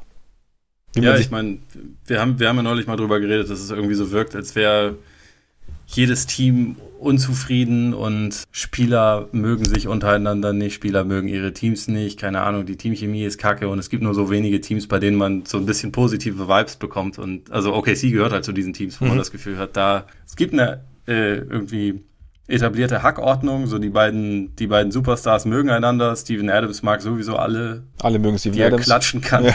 Und er kann jeden klatschen. Ja. Das wirkt einfach wie so ein einigermaßen zufriedenes Team auf einer Ebene. Ja. Ich glaube, da, da, das, das ist mit Sicherheit ein relativ großer Unterschied gegenüber Teams wie den Wizards, aber auch zum Beispiel den Lakers, die ja auch an ihm interessiert waren. Da ist auch ein bisschen Unruhe reingekommen in den letzten Wochen. Aber vielleicht können wir noch mal ganz kurz, weil äh, Niklas Kröppelin hatte uns über Facebook, glaube ich, gefragt, also so ein bisschen, ob wir mal uns die Thunder so ein bisschen anschauen können, jetzt hinsichtlich Trades und auch hinsichtlich Playoffs. Wenn wir jetzt mal Richtung Playoffs schauen. Also du hast schon gesagt, für dich sind sie jetzt so aus dieser zweiten Etage im Westen, also wenn jetzt die, die Rockets, Jazz, ähm, Nuggets und dann eben Thunder nimmst, so das, das beste Team und das, das die Warriors am ersten, ehesten noch irgendwie kitzeln könnte. Aber sind sie nicht auf dem Flügel sehr, sehr dünn mittlerweile? Also sie haben ja noch Timothy Luau Cabarro haben sie abgegeben, der geht jetzt mega ab in, in Chicago.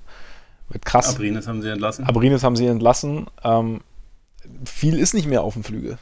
Nee, wahnsinnig viel ist da nicht. Also man muss sagen, dass, dass Terence Ferguson eine sehr, sehr gute Saison spielt, die ich ihm so in dem Maß noch nicht unbedingt zugetraut hatte, Ja. dass er so schnell so weit ist. Aber dann kommst du schon relativ schnell an, an Leute wie den amtierenden Slam Dunk Champion, Hamidou Diallo, So ist es. ähm, Abdel Nader und solche Leute. Und dann, dann ist da schon relativ schnell wieder nicht viel. Also ich weiß nicht, ob sie ja, genau, sie haben ihre Kaderplätze jetzt schon wieder alle gefüllt. Also sie hatten drei frei, davon haben sie zwei, zwei Ten Days jetzt erstmal noch vergeben an Mhm. Scotty Hobson und Richard Solomon und eben, und eben äh, Morris geholt. Ja. Ich weiß nicht, ob da dann vielleicht noch einer geholt wird, also wenn diese, wenn diese 10 Days durch sind, der dann für den, ähm, für den Playoff-Kader noch eine Rolle spielen soll. Aber ja, du hast schon recht, so die, auf dem Flügel sind sie definitiv dünn. Mhm. Es ist halt immer noch so, dass da der nicht ganz unwesentliche Vertrag von Andre Roberson ja auch noch sitzt, der, bei dem man halt einfach nicht weiß, wann das, wann das bei ihm mal weitergeht. An sich wäre das halt ja ein absolut essentieller Teil noch auf dem Flügel, den sie da hätten. Das stimmt. Andererseits brauchen wir eigentlich, selbst wenn er jetzt übermorgen zurückkäme, glaube ich, kann ich mir nicht vorstellen, dass Andrew Roberson diese Saison noch ein großer Faktor wäre. Einfach, Kann ich mir auch nicht vorstellen. Also ich meine, Billy Donovan hat vor kurzem irgendwie nochmal gesagt, dass er die Hoffnung nicht aufgegeben hat, dass man ihn in dieser Saison vielleicht noch sehen könnte. Das Mhm. ist jetzt natürlich auch nicht wahnsinnig viel und das klingt auch nicht unbedingt optimistisch, meiner Meinung nach. nee, also da, da, das ist so, so wenig weit aus dem Fenster gelehnt wie möglich in der Situation, ohne alle Hoffnungen zu zerstören. Ja, so genau. klingt so ein bisschen so. Aber ich meine, selbst wenn er zurückkommt nach einem Jahr, dass er dann raus war, so aus Erfahrung ist noch kein Spieler schnell zurückgekommen und hat dann innerhalb kürzester Zeit wieder die, äh, die alte Leistung gebracht. Ist auch ganz ja, außer normal. Außer Gordon Hayward halt. Also, außer Gordon Hayward, richtig, richtig. Aber ist auch äh, direkt in der MVP-Diskussion eigentlich. Diese, ja. vom, vom, Krankenbett in die MVP-Diskussion. Nein, aber es geht einfach nicht. Also es ist einfach, ich glaube, die, diese, diesen Wunschgedanken muss man sich so ein bisschen muss man, glaube ich, so ein bisschen einfach sich aus dem Kopf schlagen, weil es einfach, es wäre schön, aber es ist, glaube ich, einfach sowohl psychisch als auch physisch gar nicht möglich. Und auch, auch allein vom Rhythmus des Spiels her. Also das, das ist ja auch was, was ganz anderes. Ja, sehe ich auch so. Nee, also und grundsätzlich wegen dem Thema Tiefe stimme ich dir vollkommen zu. Nur wer sind denn die Konkurrenten und wie, wie tief sind die denn? Also natürlich, mhm. Denver ist, ist gerade auf den kleinen Positionen wahnsinnig tief. Houston ist absolut nicht tief. Utah, okay, einigermaßen. Aber Portland. In der Spitze ist OKC halt bockstark und von der Bank kommen halt schon auch noch einige echt gute Spieler. Also da muss man, muss man Sam Presti für seine Kreativität, glaube ich, auch mal ein bisschen hervorheben, weil sie waren mit den fetten Verträgen, die sie schon hatten, ja weit im Luxussteuerbereich. Da kannst du nicht wahnsinnig viel machen. Mhm. Dafür hat er, also er hat einen Nerlens Noel für ein Minimum geholt, der wirklich ein sehr, sehr wertvoller Verteidiger von der Bank einfach ist und irgendwie ein idealer Backup für für Adams. Dann hast du Morris, hast du jetzt bekommen, Patterson ist eh da. Schröder haben sie für einen Vertrag bekommen, den sie halt ja, loswerden mussten und den sie sonst halt einfach, der sonst wahrscheinlich ein unfassbar teurer Buyout gewesen wäre in Carmelo Anthony. Da hat er schon aus sehr wenig irgendwie recht viel gemacht und dann natürlich ist es kein mega tiefer Kader, nur du brauchst in den Playoffs halt im Endeffekt wahrscheinlich acht oder neun Leute, auf die du einigermaßen zählen kannst. Und die haben sie meiner Meinung nach. Aber haben sie nicht trotzdem auf dem Flügel wenig? Also, weißt du, ja, ich, ich, ich weiß, ich, ich, ich verstehe deine, deine Argumentation und ich würde dem auch gar nicht widersprechen und, und auf jeden Fall auch, wie, wie Presti aus dieser, sich aus diesen vertraglichen Fesseln in Anführungszeichen irgendwie gelöst hat. Und ich meine, am Anfang der Saison wurde auch noch groß diskutiert, ob die Schröder-Geschichte eine gute Idee war und es, es scheint, stand jetzt eine gute Idee gewesen zu sein und auch Noel. Aber trotzdem musst du doch oder glaube ich, wäre es doch schon gut, wenn du auf dem Flügel, das, ich meine, und das ist schon lang Thema bei den Thunder, dass da gerade auf der 2 wenig nachkommt. Und Ferguson spielt eine gute Saison, ja. Und Paul George spielt eine überragende Saison. Aber dann wird es halt schon sehr, sehr dünn. Also ich meine. Aber das reicht meiner Meinung nach. Reicht es, meinst du? Ja, also jetzt vielleicht. Aber du hast ja, du hast ja ähm, nicht, du hast das ja. sind alle Ewigkeiten. Aber du hast ja natürlich, aber du, hast doch, aber du hast doch keinen Backup im Prinzip. Keinen richtig, richtig guten Backup. Ich meine, Diallo ist Rookie. Diallo ist Rookie. Und der ist quasi deine, deine erste Option theoretisch auf der 2, wenn ich mich jetzt nicht ganz täusche. Äh, wenn du dich nicht ganz. Ich meine, sie können jetzt natürlich ein bisschen experimentieren und auch mal Grant halt auf Small Forward packen, Paul George auf Shooting Guard packen und Morris auf die 4 packen.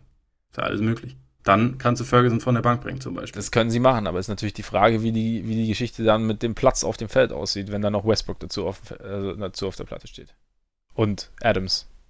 Ist eine ja, Möglichkeit. Nee, also, also ich, ich will es auch, ich will es auch überhaupt nicht das alles irgendwie negativ reden. Ich denke mir nur irgendwie, also so ein bisschen, so einer fehlt mir halt irgendwie noch. Also alles so ein, ein halbwegs solider Spieler, der da irgendwie, den du da reinbringen kannst, der ein gewisses Skillset mitbringt. Also der einen halbwegs einen Wurf hat auf dem Flügel oder am besten noch einen, einen mehr als soliden Wurf hat auf dem Flügel und ein bisschen verteidigen kann. Also das ist so ein bisschen. Kann ich nachvollziehen. Also vielleicht, vielleicht kriegen sie ja noch Avery Bradley. Ja, eben genau. Also sowas genau. Es ist ja, es ist, das würde, jetzt auch noch nicht fertig. Das würde natürlich nicht schaden. Ja. Nur, also was ich, was ich nur denke, ist, dass in den Playoffs in, in richtig engen Serien sollte Paul George, gerade so wie er aktuell drauf ist, halt sowieso 42 Minuten pro Spiel auf dem Court stehen ja. und halt sein, sein Ding machen. Und dann sind da nicht so viele Minuten, die man sonst füllen muss, zumal du ja auch dann Minuten hast, wo, wo Westbrook und Schröder dann zusammenspielen, dann hast du ja, du brauchst ja nicht noch einen nominellen Shooting Guard, den du da irgendwie draufstellst. Punkt, und, ja.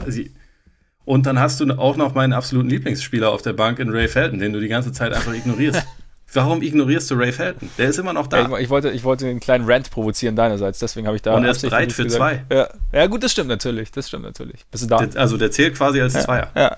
Von daher, also, nein, also, du hast absolut recht, dass es, dass es ihnen noch gut zu Gesicht stehen würde, wenn sie noch einen einigermaßen fähigen Flügel dazu bekommen. Nur ich glaube, dass der Kader schon in der Spitze und auch in der, sagen wir mal, in der relativ engen Breite, um die Metapher vollkommen kaputt zu machen, schon gut aufgestellt sind. Also in der Spitze sowieso kein, kein Team ist, was jetzt, was jetzt händeringend noch irgendwie nach dem nach dem äh, achten oder neunten Rotationsspieler sucht, wie das bei Houston zum Beispiel in dieser Saison schon mehrfach der Fall war, wo man das Gefühl hatte, da sind sechs Leute und ansonsten spielt der, spielt der Hausmeister, weil so viele Verletzungen und da, fehlgeschlagene Verpflichtungen dabei Aber da finde ich, ist auch Houston eben, wie du sagst, ist, ist da irgendwie eine, eine besondere Situation oder ein Sonderfall einfach, weil sie sich irgendwie im Sommer so ein bisschen verkalkuliert haben und weil da eben wahnsinnig viele Verletzungen dazwischen gekommen sind. Und jetzt bei den Thunder, ich meine, das Thema haben wir ja schon lange, dass es da einfach so ein bisschen fehlt. Und äh, für mich sind sie trotzdem, also auch für mich klarer Kandidat für die Conference Finals, auch aus den Gründen, die du angesprochen hast. Also mit Westbrook und George sind sie in der Spitze extrem stark. Mit Schröder haben sie einen für sich sehr, sehr guten Backup. Adams, also sie, sie, haben, sie, haben, sie haben da viele Teile beieinander, die, die sehr, sehr gut zusammenpassen. Ich denke nur irgendwie für den nächsten Schritt würde er da irgendwie so ein bisschen, ein bisschen mehr Tiefe noch würde gut tun, aber du hast natürlich recht, wenn du, sobald dann äh, Westbrook und, und Schröder zusammenspielen und dann George auf der 3 steht, dann ist es schon wieder was anderes. Wir werden sehen. Also wie gesagt, ich sehe sie, ich sehe sie an sich auch in den Conference Finals. Ja, ich glaube, wenn, wenn äh, Chris Paul noch ein bisschen mehr in die Gänge kommen würde und mich ein bisschen mehr an den Chris Paul von der letzten Saison irgendwann erinnert, dann traue ich es den Rockets auch immer noch zu, weil sie Sie hatten zwar eine scheiß Offseason, aber sie haben innerhalb der Saison relativ viel ja. richtig gemacht, um das Team jetzt doch wieder zumindest, zumindest stark aussehen zu lassen. Also man muss sich, glaube ich, von der Idee verabschieden, dass sie nochmal so gut sein könnten wie letzte Saison. Das äh, ist, glaube ich, einfach aktuell nicht drin. Aber in dieses Cluster, wie gesagt, unter Golden State gehören sie meiner Meinung nach schon rein. Und also ich halte es absolut für möglich, dass sie auch, dass sie auch wieder die Conference Finals erreichen. Hängt, hängt dann natürlich auch ein bisschen vom, vom Seeding ab. Also wenn sie in der zweiten Runde auf, äh, auf die Warriors treffen würden, was glaube ich aktuell der Fall wäre, dann kommen sie natürlich nicht in die Conference Finals. Dann äh, kann ja. man sich das Thema schon wieder, schon wieder sparen. Ja, das stimmt, ja. Ah, ah, nee, im Moment sind sie sogar nur Fünfter. Das heißt, sie müssten in der ersten Runde Portland schlagen und wären dann, genau, wären dann gegen Golden gegen State Golden wahrscheinlich. State, ja. ja. Und da sieht es dann relativ schnell finster aus. Ich tue mich schwer, also die Thunder, also das ist jetzt, Stand jetzt, sind sie für mich die Nummer zwei hinter, hinter den Warriors, aber die Rockets haben da auf jeden Fall Potenzial, gerade wie gesagt, wenn Paul noch ums Eck kommt und ja, sonst bei den anderen bin ich mir halt auch nicht sicher. Also ich vertraue den Nuggets in den Playoffs auch nicht so hundertprozentig. Ich vertraue halt vor allem der Defense nicht und ja. das ist halt was, was, was OKC schon gut macht, im Gegensatz auch zu, zu Houston zum Beispiel. Utah wiederum ist defensiv stark, offensiv, aber sage ich mal, mit etwas weniger Upside als, als OKC, ja. wo ich nach wie vor sage, man kann jetzt, also wie man das, ich, also letzte Woche, als ich glaube, Sports Illustrated The Crossover oder so war das, die bei, die irgendeinen Artikel über Westbrook veröffentlicht haben und den dann auf Twitter so geteased haben. Westbrook is having another triple-double season. Why isn't he in the MVP conversation? Warum? Was, was soll denn das? Also, ja. er ist, einer seiner Mitspieler ist ein MVP-Kandidat. Russell Westbrook trifft in dieser Saison halt einfach nichts. So, er spielt auf, gemessen daran spielt er trotzdem eine gute Saison, weil er halt, obwohl er keinen funktionierenden Wurf hat, das Spiel ja absolut beeinflusst und äh, die Assists sind viel wert, die Rebounds sind jetzt bei einem Point Guard nicht so viel wert, aber sie sind, sie sind da. So, er hat ja trotzdem immer einen Impact aufs Spiel und das ist gut, aber man, man muss doch nicht immer gleich übertreiben. Also man kann sagen, okay, vielleicht fliegt Westbrook ein bisschen damit unterm Radar, dass er immer noch einen absolut positiven Beitrag zu, zur Leistung seines Teams leistet, aber man, also dann immer gleich wieder von MVP anzufangen wegen einem Triple-Double-Schnitt, das ist halt einfach dämlich. Ja, also da besteht kein, kein direkter Zusammenhang zwischen Triple-Double und, und MVP. Aber, aber was, was ich glaube ich, was, was den Thunder schon gut tut, ist, dass sie sich, dass sie die Justierung ihrer beiden Besten halt nachgezogen haben quasi. Also, absolut, dass da einfach, absolut. dass da jetzt George halt äh, der Chef ist und, und Westbrook da sich aber auch mit dieser Rolle, in dieser Rolle so ein bisschen aufgeht momentan finde ich schon als, als derjenige, der, der ein bisschen zuarbeitet, der, der mehr verteidigt, der ja, also einfach so ein bisschen das, das, das Ganze am, am Laufen lässt und, und halt durch seine Dynamik immer noch auch Räume für die anderen aufreißt. Also da denke ich schon, dass das oder glaube ich, haben das. Ich, ich mich, mich interessiert, mich würde interessieren, wie dieser Prozess abgelaufen ist. Also ob es einfach ein schleichender Prozess war, so okay, es hat sich einfach so in die Richtung entwickelt und irgendwann war so, okay, machen wir jetzt so, oder ob da, ob da klar der Plan stand. Ja, es ist eine gute Frage. Also ich meine, wir, wir wissen ja, dass George im Sommer sich nicht mit anderen Teams irgendwie getroffen hat, wie man das immer dachte, sondern halt sofort äh, gesagt hat, er bleibt in OKC und eine Party zusammen mit Russell Westbrook geschmissen hat. Ja. Also offensichtlich hatte der schon auch Bock weiter mit, mit Westbrook ja. zusammen zu spielen. Und also in der Hinsicht muss man Westbrook auf jeden Fall sehr loben und hervornehmen, dass, äh, die Sachen, die man sich über die letzten Jahre immer von ihm gewünscht hat, die macht er tatsächlich diese Saison. Dieses sich ein bisschen zurücknehmen, auch mal die Kontrolle wem anders überlassen. Das sieht man ja jetzt viel, viel mehr von ihm als in den, in den letzten Jahren und das finde ich absolut positiv. Wie gesagt, wenn er jetzt noch anfängt, seine Quoten zumindest auf NBA-Niveau zu schrauben, dann ist das ziemlich überragend. Und dann, wie gesagt, äh, ist OKC auch ja, für mich die Nummer zwei im Westen. Werden sie unangenehm für die Warriors dann? Also einfach aufgrund ihrer, ihrer Ausrichtung?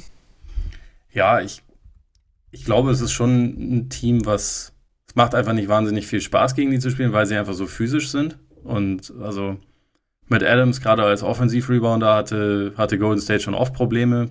Die Defense ist, ist ein Pfund und was äh, Paul George defensiv gegen Kevin Durant machen kann, ist, also wie bei allen anderen natürlich auch, äh, kann er Kevin Durant nicht abmelden, aber er kann ihn ganz gut arbeiten lassen für seine Punkte und das ist auf jeden Fall etwas, was jetzt nicht unbedingt alle Teams in der Art und Weise aufbieten können. Es ist schon, ja, ich, ich glaube, sie sind schon ein Team, das das Golden State ins Schwitzen bringen kann. Ich glaube nicht, dass sie sie vier von sieben Spielen schlagen können, aber ich glaube schon, dass sie sie abs absolut, ja, herausfordern können. Zumal also da ist dann halt wiederum ein bisschen Westbrook der X-Faktor. Also wenn, wenn er dann eine Serie spielt, wo er 38 und 20 Prozent irgendwie trifft, wird's wird's relativ schwierig. Ja. Aber wenn er mehr an seine normalen Karrierequoten kommt, dann können sie da schon, können sie, glaube ich, schon zumindest ärgern. Ja, kann ich mir auch vorstellen. Zumal, wenn, also wenn er die jetzigen Quoten schmeißt, dann glaube ich, ist eine, ein Team wie die Warriors und äh, eine Defense wie die Warriors wird dann auch Wege finden, ihn auch seine anderen Stärken zu, be, zu berauben. Und dann wird es halt schwierig, weil dann auch Paul George wesentlich seltener seine guten Würfe los wird. Aber wir können ja noch mal ganz kurz zu George, den haben wir jetzt ja schon eh überschwinglich gelobt, dann können wir jetzt gleich mal zu der Frage kommen, eigentlich, ob er in die MVP-Konversation gehört, beziehungsweise in die MVP-Konversation gehört er ja eh, aber ob er schon, ob er auf einer Stufe steht mit äh, James Harden und, und. Sag mal deine Meinung. Meine Meinung ist, dass es und also Stand jetzt für mich unter den dreien ausgehen sollte. Wenn ich mir aber zum Beispiel anschaue, also bei Harden ist es halt einfach diese, diese Offense, die er halt spielt. Ich bin, ich bin in eine Statistik gestolpert, da sagt er, also die, unter allen acht Spielern, die mal eine 36-plus-Saison aufgelegt haben, also in Punkten, nimmt er die wenigsten Würfe, die wenigsten Freiwurfversuche und die wenigsten Minuten, hat dafür die beste Effective äh, Field Goal Percentage, das beste True Shooting und spielt die meisten Assists. Das ist nicht schlecht. Und das sind schon krasse Zahlen. Und ich meine, da sind halt, und bei diesen 36 Plus-Punkte-Saisons, da sind halt äh, auch durchaus solide Kollegen dabei. Also ich, ich mir hat das selber auch nochmal so ein bisschen, jetzt nicht die Augen geöffnet, aber ich habe hab da schon nochmal so ein bisschen gestaunt, weil das ist das Ganze, weil wir, das ist ja alles, was wir Harden immer so ein bisschen vorwerfen, ja, er ballert so viel er will, er, er zieht wahnsinnig viele Freiwürfe und ähm, ist jetzt gar nicht so effizient, aber es ist, das setzt es nochmal in irgendwie ein anderes Licht.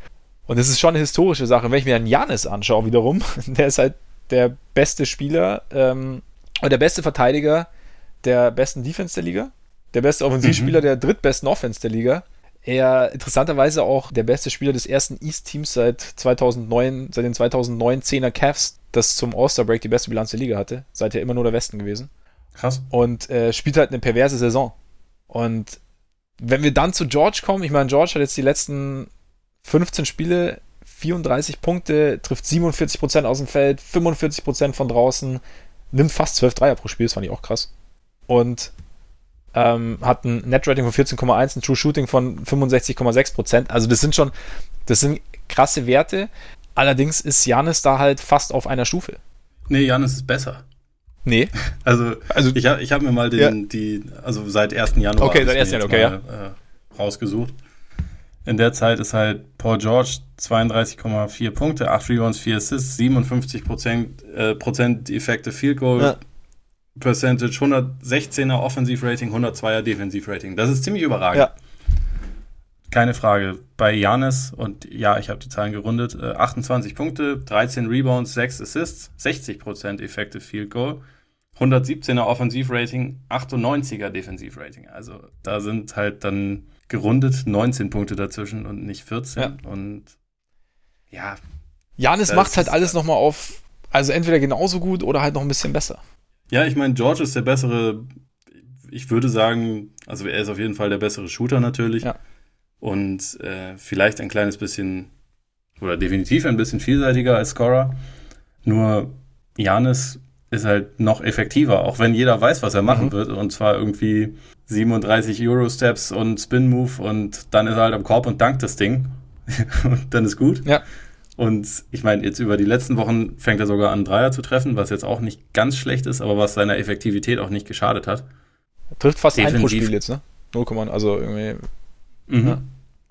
Und also beide sind DPOI-Kandidaten, deswegen äh, DPOY-Kandidaten, deswegen kann man jetzt auch nicht sagen, dass die Defense bei George jetzt das, also der ganz klare Pluspunkt gegenüber Janis sein, sein müsste, einfach weil die Defense der Bucks ist besser, der Impact von Janis als etwas größerem Dude ist wahrscheinlich noch größer mhm. defensiv.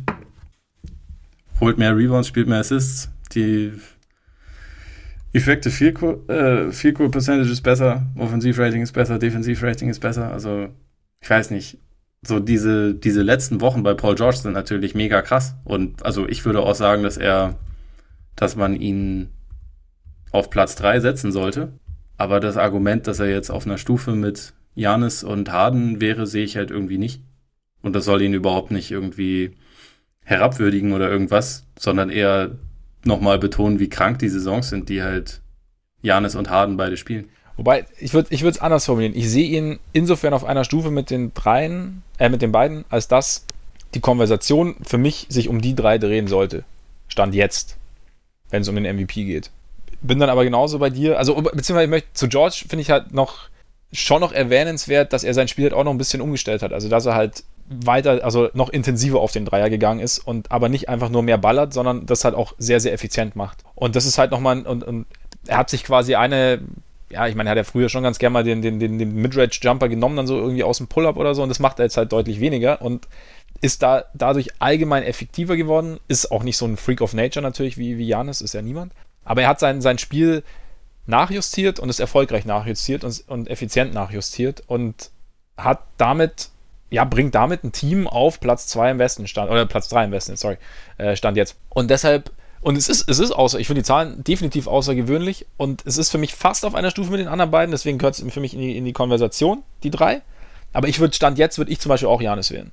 Und wahrscheinlich wird sich das auch nicht mehr ändern. Und natürlich, wenn du den im, äh, im Kontext siehst, äh, George, ist es natürlich, wenn du diese, diese Ausbrüche nach oben, hat, bekommt natürlich immer mehr Aufmerksamkeit, als wenn es halt jemand einfach konstant über eine Saison liefert, so wie es halt Janis momentan tut.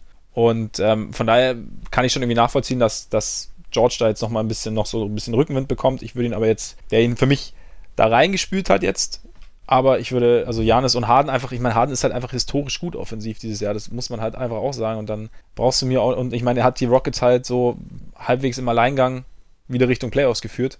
Und also natürlich auch geplant von Rockets Seite, aber kann auch nicht jeder.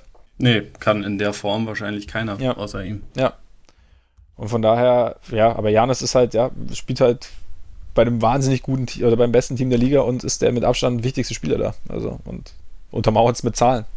Von daher mein Real MVP at the moment. Ja, meiner auch. Und bei George also ich weiß, dass das niemand hören will, weil ihn niemand mehr mag, wie er eingeschlossen, aber ähm, man könnte zwischen George und Kevin Durant auch noch eine Konversation führen. Und ich sehe George aktuell, also mich beeindruckt es ein bisschen mehr, aber wenn man sich die Zahlen von Durant so anschaut, die sind da schon sehr nah bei, äh, in gewisser Hinsicht auch besser. Und dass er im Großen und Ganzen wahrscheinlich der bessere Spieler ist, ist glaube ich auch klar. Weiß nicht, also da, man, man kann da schon auch ein Gespräch drüber führen. Er hat natürlich auch ein besseres Team um sich, ja, genau, keine also, Frage, ja. aber die Belastung ist halt dann einfach geringer. Schon, aber er ist auch der Einzige bei den Warriors irgendwie, der die gesamte Saison immer zur Verfügung stand.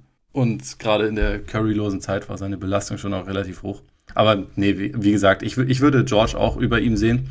Ich finde es nur spannend dann am Ende, wenn wir irgendwann sagen müssen, wie unser All-NBA First Team aussehen, aussehen wird. Ja. Also wenn man, wenn man sagen darf, dreimal Frontcourt, dann ist es, glaube ich, dann ist es für mich mittlerweile klar. Dann sind es halt George, Janis und Durant. Aber wenn man irgendwie zum Beispiel einen Center reinhaben muss oder wenn jetzt, äh, wenn, wenn Jokic jetzt doch noch über die nächsten paar Wochen Denver zu einer 27 zu 0 Bilanz führt, dann kommt man an dem natürlich auch nicht vorbei. Und, äh, Unwahrscheinlich. Ja, also ja, um, um das kurz zu fassen, der, der Frontcourt ist ganz gut, grundsätzlich. Ja, ist solide aufgestellt. Also es gibt ein paar ganz gute Spieler in der NBA. Es gibt ja noch diesen LeBron, der ja zwar lang verletzt war, aber ja auch ganz solide unterwegs ist meistens. Meistens. Ich meine, er spielt halt, da finde ich es aber mittlerweile mit den dreien, die ich genannt habe, leicht ihn nicht zu nehmen, weil er keine Defense spielt und die anderen drei halt alle sehr gut. Ich musste ganz kurz schlucken, als ich dann überlegt habe, ja, aber LeBron habe ich dann, nee, aber ich würde tatsächlich stand jetzt auch alle drei vor ihm nehmen. Aber ist auch, hat auch Seltenheitswert natürlich.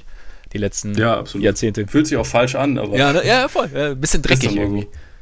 So. Ja. Wenn du, du hast ja gerade schon so schön gesagt, wenn Jokic die, die Nuggets zu einer 27-0-Bilanz führt, sollen wir mal, wir wollen ja noch einen kleinen Ausblick wagen auf die, die West, Western Playoffs oder aufs Playoff Race quasi. Ich habe deswegen unwahrscheinlich gesagt, weil die Warriors, äh, die Warriors, die Nuggets, die haben noch 13 von 25 Spielen auswärts und gar kein, und vier Back-to-Backs und sind auswärts nicht wahnsinnig stark. Also stehen bei 14-14. Also es kann schon sein, dass da, und jetzt, wo die, wo die Defense auch noch ein bisschen nachgelassen hat, dass, dass da noch so ein bisschen, bisschen abwärts geht. Und ja, ich denke, dass OKC am Ende auf Platz 2 ja. liegen wird und nicht Denver. Ja. Und ähm, ja, dahinter, also was ich eigentlich, ich weiß nicht, wie sie reinkommen, will ich jetzt überhaupt keine Prognose wagen, einfach weil, weil es zu nah beieinander ist. Also interessanter finde ich eigentlich, wen es am Ende erwischt, also der, wer am Ende tatsächlich nicht in den Playoffs ist. Und da geht es für mich eigentlich, also auch wenn es sehr, sehr nah beieinander ist, also Portland zum Beispiel jetzt an, an 4 ist bei 34, 23 und die Kings an 9 sind bei 30, 27. Also es ist schon relativ eng, trotz dem, wenn ich mir die Teams so anschaue, geht es für mich größtenteils eigentlich so zwischen den Clippers, Kings und Lakers, so um den letzten Platz. Ja, die Spurs nehme ich da Spurs auch Spurs noch mit rein, rein. den habe ich mich schwer getan, ja, aber ähm, also für mich sind, sind sechs eigentlich da, da halte ich es für ausgeschlossen oder fast ja. ausgeschlossen, dass sie rausfliegen. Also Warriors, Rockets, Jazz, Blazers, Thunder und Nuggets. Ja. Die, die, da müsste schon irgendwie was sehr Verrücktes passieren, dass die nicht in die Playoffs kommen. Dann äh, eliminiert Minnesota, Dallas, obwohl Dallas auch nah an den Kings dran ist, aber trotzdem. Äh, also, ja, aber viel Phoenix, zurück Memphis. ist, finde ich in den Sphären immer, ist schon, klingt wenig, aber ist ja, schon es, einiges. Es, es wird reichen, ja. also da gehe ich auch von aus. Und, und halt die Pelicans, und das ja, lässt dann diese vier Teams. Clippers, Kings, Lakers und ja, bei den Spurs ist es halt, irgendwie denkt man nicht, dass sie es verpassen, aber andererseits verteidigen die halt auch scheiße und äh, ja, und hatten halt auch schon sind Phasen. einfach nicht so gut. Ja. Und da, also da, da tue ich mich schwer, dann irgendwie zu sagen, dass das wird garantiert klappen, weil ich glaube, das, das kann bei denen durchaus auch noch passieren, dass sie da, dass sie da rausfallen. Ist halt die Frage, wer es jetzt, wer es am Ende schafft. Meinst du, die Lakers verpassen die Playoffs? Ich tue mir so schwer damit, weil, also es gibt schon ein paar, paar Punkte, die jetzt irgendwie gegen sie spre äh, sprechen, unter anderem, dass sie halt den neun schwersten Schedule noch haben, dennoch ist. Sie haben auch noch zwölf von 25 Auswärtsspielen, vier Back-to-Backs das ist alles nicht so easy. Sie waren jetzt in letzter Zeit von den Vieren das Formschwächste. Den Tiebreaker gegen die Spurs haben sie schon verloren. Äh, gegen die Clippers und Kings ist es noch nicht entschieden. Also bei gegen die Kings führen sie aktuell mit 2-1, aber ein Spiel ist auch noch. Äh, bei den Clippers steht es 1-1, da sind noch zwei. Also das wird sich, es kann gut sein, dass es sich in diesen direkten Duellen dann entscheidet. Ja. Aber ich, ich kann mir irgendwie einfach nicht vorstellen, dass die Lakers ist, also dass LeBron nicht die Playoffs erreicht. Das ist, ja, das ist genau mein Punkt. Also ich meine auch ich meine, atmosphärisch, ich meine, theoretisch gibt es da irgendwie so viele Probleme momentan. Also diese ganzen jungen Spieler, die alle jetzt eigentlich weggetradet werden sollten, weil sie irgendwie doch nicht so, so geil sind, wie man dachte. Also so blöd gesagt, ne? Und dann jetzt die, die Problematik rund um den Coach. Also soll Walton jetzt bleiben, soll Walton nicht bleiben? Dann hast du LeBron, der irgendwie jetzt zum ersten Mal in seiner Karriere lang raus war, der vielleicht gern Davis gehabt hätte, vielleicht auch nicht, aber der da irgendwie jetzt gerade so ein bisschen, ja, auch so ein bisschen den schwarzen Peter hat, nach allem, was so jetzt war in den letzten Wochen. Und irgendwie hat sich da so eine, finde ich, eine komische Dynamik entwickelt, bei der du, bei der ich irgendwie überhaupt nicht einschätzen kann, wie die sich jetzt auswirken wird auf die, aufs Spielerische. Ich weiß ja nicht, ob die Clippers in die Playoffs wollen. Das ist halt auch noch so ein Punkt. Da bin ich mir auch nicht zu 100% sicher, wie, äh, wie hoch das auf ihrer Prioritätenliste steht. Also ich, ich kann mir irgendwie vorstellen, dass sie denken, ja, wenn es klappt, schon okay. Wenn nicht, dann ist es jetzt auch nicht mega dramatisch, ja. weil sie sowieso nicht zwingend an diese Saison denken, sondern eher so darüber hinaus. Und also natürlich stimmt, stimmt das auch ein Stück weit bei den Lakers, aber bei denen wäre es schon, schon eher bitter, wenn sie nicht die Playoffs erreichen. Das Zeichen, also es würde sie schon wesentlich mehr ankommen. Das Zeichen wäre doch irgendwie verheerend. So, okay, jetzt nach, nach Jahren der, der Dürre kommt jetzt LeBron und sie kommen wieder nicht in die Playoffs. Also es wäre irgendwie ja. so ein, so fürs Narrativ. Und ich meine, irgendwie, weiß ich nicht, ob es dann auch den, den, den Trade-Wert der ganzen Jungen irgendwie senken würde. Also weißt du, wie ich meine? Das ist der, also der, der ist jetzt natürlich Gerade nachdem Kai Kuzma jetzt den, den äh, MVP geholt hat im Rising Stars. Ja, gut, okay. Der, also der Wert ist, ist astronomisch hoch. All-time high. Ja. Aber nee, aber jetzt mal ernsthaft, wenn jetzt die Playoffs nicht erreichen sollten, also ein Team um LeBron rum, dann ist es doch irgendwie schwer, zu, einem Team zu vermitteln, zu sagen, ja, also mit LeBron hat es nicht gereicht, probiert mal ohne mit den vier. Lakers Playoffs oder nicht, zieht so ein paar Geschichten mit sich. Ja, ich habe auch irgendwie im Open Floor Podcast mit ähm, Andrew Sharp und, und Ben Golliver haben sie auch diskutiert, ob denn LeBron dann noch der beste Spieler der Liga, sich bester Spieler der Liga nennen darf, wenn er die Playoffs verpasst jetzt. Fand ich eine interessante Frage. Ja, habe ich, hab ich auch gehört. Also, das äh, aktuell wahrscheinlich gar nicht unbedingt das allerwichtigste Thema, aber nee, kann man dann natürlich drüber reden. Ich meine, man kann auch jetzt drüber reden, ob Kevin Durant ein besserer Spieler ist als, als LeBron, wenn man das möchte. Wenn man es möchte. Möchtest du? Nö, aber also es gibt, es gibt Argumente. die man schon, die man schon bringen kann. Ich glaube, das, wovon es letztendlich abhängen wird, ist, ob LeBron jetzt, jetzt in den Playoff-Modus schaltet. Weil ich glaube, das, das hat man die letzten Jahre auch schon gesagt. In der Regular Season war er nicht der beste Spieler, einfach weil er es nicht musste und auch ein Stück weit sich halt aufgehoben hat. Und jetzt sind die Lakers aber in einer Situation, wo sie, wo es ganz gut passieren kann, dass sie die Playoffs verpassen, wenn er nicht schon früher in diesen Modus schaltet. Mhm. Und wenn er sich jetzt über das, über die Pause dazu entschieden hat, dass er von jetzt an alles hundertprozentig ernst angeht und mit äh, und so seinen, ja, sein ganzes Potenzial, seine ganze Energie abruft, dann kommen die Lakers in die Playoffs und dann, dann wissen wir auch, ob er sich noch bester Spieler der Liga nennen darf. Natürlich darf er das, aber ähm, also ob das auch noch dann zu 100% gerechtfertigt ja. ist. Aber wenn er, wenn er die Saison weiter angeht in dem Modus, den er spielt, seitdem er zurückgekommen ist von seiner Verletzung, dann werden sie nicht die Playoffs erreichen. Da bin ich halt. Also, das würde ich sogar relativ definitiv so sagen, weil es halt einfach, also das Spiel gegen Atlanta zum Beispiel, der hatte da einfach keinen Bock zu spielen. Das hat man ihm schon angesehen. Und der Die Zahlen waren trotzdem. LeBron gut. ist jemand, der trotzdem immer gute Zahlen ja. auflegen wird, weil er das einfach irgendwie gemeistert hat. Das, äh, bei dem, es gibt kein klassisches schlechtes Spiel bei ihm, sondern in dem schlechten Spiel hat er dann irgendwie 28 Punkte, sieben Assists und zehn Rebounds oder so, einfach weil er, also er hat das System verstanden, aber man sieht es ihm trotzdem an, ob er gerade engagiert ist und irgendwie 100% gibt oder ob er halt das alles so ein bisschen beiläufig passieren lässt. Und dieses Atlanta-Spiel war eins, wo er es halt einfach passieren lässt. Wo er einmal nach dem Switch irgendwie Trey Young gegen sich hatte und dann aber keinen Bock hatte, den, dieses Matchup irgendwie zu attackieren und den Ball halt einfach gelangweilt weitergibt. Da, da erkennst du schon, dass er, dass es jetzt nicht unbedingt sein, sein engagiertester Moment war, sag ich mal. Aber finde ich auch irgendwie, also ich will jetzt LeBron nicht in Frage stellen, aber das finde ich dann auch fragwürdig bei einem Team, das eigentlich eher einen Negativlauf hatte, das auch in der Außenwahrnehmung oder beziehungsweise mit, mit Nebengeräuschen einen Negativlauf hatte, das in die Playoffs kommen muss. Wenn dein bester Spieler dann, ja, nicht, nicht das abruft, was er abrufen sollte. Und halt, oder vor allem, was heißt nicht das abrufen, sondern wenn er, wenn er eher lustlos wirkt, finde ich, find ich grenzwertig. Ja, klar. Ist halt auch, ich, mein, ich, bin, ich bin mal gespannt, also es war jetzt. Aber ich hab's dir, ich hab's dir vor dieser Saison gesagt. Sabbatjahr. Ja, ja, das Sabbatjahr. Ja, das stimmt. Ja, kann sein. Kann sein. Also ich meine, er war jetzt auch zum ersten Mal länger raus. Ich bin jetzt mal gespannt. Ich meine, er ist halt, wir reden ja immer davon, okay, LeBron wird er irgendwann, also wie sieht es irgendwann körperlich aus? Nicht, dass wir jetzt äh, den, den, den, den Verfall von LeBrons Karriere, äh, LeBrons, sag mal, man, so ein, ein, einer muss immer sein, ne?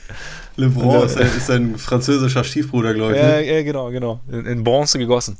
Nee, dass das, das jetzt bergab geht, aber ich, ich bin mal, also ich, ich glaube, es wird, es wird interessant sein zu, zu verfolgen, wie, das sich, wie sich die ganze Geschichte entwickelt, so die nächsten, die nächsten Wochen und Monate auch sportlich. Also ob er, ob er eben halt jetzt in diesem Playoff-Modus schaltet, schalten kann, schalten will, wie du es gesagt hast.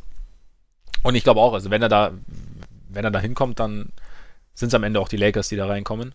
Die Frage ist halt auch, ob es sich lohnt, ne? Weil ja. in der ersten Runde wird man so oder so verprügelt. Das wird dann schon passieren. Da fragt er sich dann jetzt mit 34 Jahren vielleicht auch, macht es Sinn, mir die nächsten zwei Monate noch den Arsch aufzureißen, um dann gegen die Warriors zu spielen und jedes Spiel halt ziemlich deutlich zu verlieren. Ja, oder endlich mal einen freien, einen freien Sommer ab April schon. Ja. Nee, aber so prognosemäßig bei mir wären aktuell die Tipps, dass es halt die Lakers und Spurs machen. Ja. Ich würde es den Kings am meisten gönnen von allen Teams, glaube ich, in dieser, in dieser Gruppe, einfach weil ich denen gerne zuschaue. Mhm. Aber das ist halt auch irgendwie ein, ja, ziemlich beschissenes Defensivteam, das, glaube ich, nicht unbedingt immer am Ende von Spielen das allervertrauenswürdigste ist. Und ich kann mir schon vorstellen, dass sie in den letzten Saisonwochen vielleicht auch noch ein paar Mal über die eigenen Füße stolpern. Und also deswegen glaube ich nicht, dass sie zum Beispiel sich vor die Spurs schieben können. Und wie gesagt, wenn die, wenn die Lakers ihr Potenzial ansatzweise anrufen, dann müssen, äh, abrufen, dann müssen sie es eigentlich schaffen. Und, bei den, und die Clippers kann ich einfach nur nicht einschätzen. Ja, bin ich bei dir. Also ich glaube auch, die Lakers sind einfach da.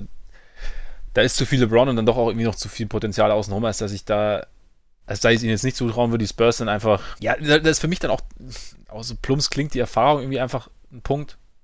Also sowohl von, von, vom Coaching-Staff um, um Greg Popovich als auch jetzt von, von den Spielern her. Im Vergleich zum Beispiel mit den Kings, also wenn es dann am Ende dann doch irgendwie dann eng werden sollte zwischen den beiden Teams. Und äh, ja, genau, bei den Clippers weiß ich nicht, was, was halt da der Plan ist. In letzter Konsequenz könnte ich mir vorstellen, geht es vielleicht nicht Richtung Playoffs. Und sie haben, also ich finde auch, ich meine, du hast zwar letzte Woche gesagt, dass sie ihr, ihr Spiel weiter schon spielen können und dieses, dieses unangenehme Kollektiv weiterhin haben, aber sie haben schon auch an Qualita äh, Qualität verloren. Also muss man schon auch sagen, also mit, mit, mit Harris. Und deswegen glaube ich schon auch, dass, dass am Ende Spurs Lakers werden. Ich finde, so kurz vor Schluss, da ist ja sowieso immer, wenn es eng wird, werden ja gerne Auszeiten genommen. Deswegen würde ich jetzt auch gerne kurz eine Auszeit nehmen. Ah, okay. Habe mich schon gewundert. 30 Sekunden oder zwei Minuten? Äh, machen wir zwei Minuten. Ja, ich, ich möchte eigentlich nur. Ich möchte, Full Timeout. Full Timeout. Ich möchte einfach nur mal ein paar Fakten, möchte ich mal gern unter die Leute bringen. Okay, Herr Marquardt, dann geht's ab jetzt los. Folgendes. Also wir haben ja groß darüber geredet, Otto Porter ne, kann kein Team tragen und so. Otto Porter, ja, seitdem er in Chicago ist, er trägt, er trägt das Team zu einer überragenden 2 zu 2 Bilanz, unter, unter anderem die Brooklyn Nets geschlagen, macht dabei 22,5 Punkte, 62,1% aus dem Feld, 57,9% äh, von draußen. Sensationell. Zach Levine hast du ja letzte Woche noch groß gesagt, Zach Levine, wenn der den Ball überhaupt mal abgibt. Fünf Spiele in Folge mit fünf oder mehr Assists ein Traum. Kommen wir dann zu den Bullspielern, den letzten äh, überhaupt, den Bullspielern mit 20 oder mehr Punkten und 10 oder mehr Rebounds in fünf Spielen in Folge. Michael Jordan, Scotty Pippen, Lauri Markkanen. Das ist tatsächlich nicht schlecht. Gut, das war's. Ich wollte, ja, ich wollte einfach, ich wollte nur das äh, Word spreaden. Dass äh, bei den Bulls, dass es rapide bergauf geht, was natürlich für die Draft-Position nicht zwingend gut ist. Aber ähm, Du hast noch eine ganze Minute, um, um noch Dinge hervorzuheben. Ja, wie, ich möchte diese zwei, dieses 2-2 nochmal hervorheben. Also ich glaube ich glaube auch, Jim Boylans Methoden greifen langsam. Ich glaube jetzt, sie, ja. das, das kleine Einmal 1 ist langsam drin, ist verinnerlicht. Und äh, Otto Porter war genau der Spieler, den die Bulls noch gebraucht haben. Und ab jetzt ist ähm, Sky's the limit. Meinst du jetzt nach der Pause rennen sie auch alles in Grund und Boden, weil sie jetzt halt brutal fit ja, sind gut, alle? Du, du, wirst ja davon ausgehen, dass von den Kollegen jetzt keiner Urlaub hat die Woche. Eben. Sondern dass da halt wirklich jetzt nochmal ordentlich äh, ge, wie heißt suicided wird. Diverse Push-Ups. Ja, ist irgendwie schwer, ein Verb daraus zu machen, weil das irgendwie heißen würde, sich selbst umgebracht haben. Das ist irgendwie auch relativ bescheuert. Ja, das stimmt. Aber. Sagen wir einfach Suicides Suicides gelaufen. gelaufen. Sie werden es getan haben und sie werden topfit sein und ähm, ich glaube, äh, die Bulls in den neuen Thunder, keiner will gegen sie spielen. Ich denke auch. Also, watch out und Watch so. out, genau. Und nachdem ich ja gerade schon so viel, äh, noch, eine, noch eine gute Überleitung, eigentlich habe ich nur deswegen die Auszeit genommen, weil jetzt, nachdem, wir, nachdem ich gerade so viel Stats rausgehauen habe, kommen wir zur Stat der Woche. Geil, oder? Die ist äh, diese Woche bei 71,7%. Und das ist die Effective Field Goal Percentage von Joe Harris aus dem Catch and Shoot. Was sagen wir dazu, Herr Freaks? Ja, wir hätten es eigentlich wissen müssen, ne? Ich weiß nicht, ob du Geld gesetzt hast auf den Kollegen hätte man wahrscheinlich machen können. Ist schon, ist schon nicht schlecht, was der Ehren-norddeutsche Barista und Abercrombie und Fitch Model so, so äh, abgeliefert hat. Ja, er, er spielt eine ziemlich gute Rolle in Brooklyn. Reicht doch, oder? Ich finde, gewisse Dinge stehen auch einfach für sich. Ja, absolut. Ja. Und damit würde ich sagen, sind wir heute am Ende äh, angekommen, weil wir sind nämlich schon sehr, sehr lang unterwegs. Und damit wir nicht zu lang durch die Liga fahren, würde ich sagen, beschließen wir die Geschichte für heute. Ich hoffe, oder wir hoffen, es hat euch gefallen. Wir hoffen, ihr habt gern zugehört. Ihr seid ja, erleuchtet wahrscheinlich nicht, aber zumindest ein kleines bisschen glücklicher als vorher. Das äh, würde uns schon. Vielleicht ja beleuchtet. Vielleicht beleuchtet, genau. Also solltet ihr abends hören oder unter einer Laterne. Ähm In dem Sinne, wenn es euch gefallen hat, äh, erzählt es gerne weiter. Wie jede Woche erzähle ich euch das, dass ihr es gerne weiter erzählen dürft. Schreibt uns an, stellt uns Fragen, ähm, äußert Kritik, gebt uns Anregungen und äh, rezensiert uns auf iTunes, weil das immer eine sehr, sehr schöne Geschichte ist. Übrigens, äh, um das nochmal kurz erwähnt zu haben, ihr könnt es natürlich auf iTunes zuhören, beziehungsweise auf Apple Podcasts, auf Podomatic, auf Spotify natürlich. Es gibt diverse Möglichkeiten. Ihr könnt es auf Patreon unterstützen, muss ich natürlich am Ende auch nochmal sagen. Ich hoffe, noch nervt es nicht. Patreon.com slash Korpiger Podcast, Korpiger mit. AE. So ist das. Und ansonsten würde ich sagen, war es das für diese Woche oder hast du noch irgendwie ein Schlusswort? Nee. Nee. Gut, dann wünsche ich einen schönen Tag, einen schönen Abend, einen schönen Morgen und hoffentlich hören wir uns dann nächste Woche wieder. Reingehauen. Reingehauen.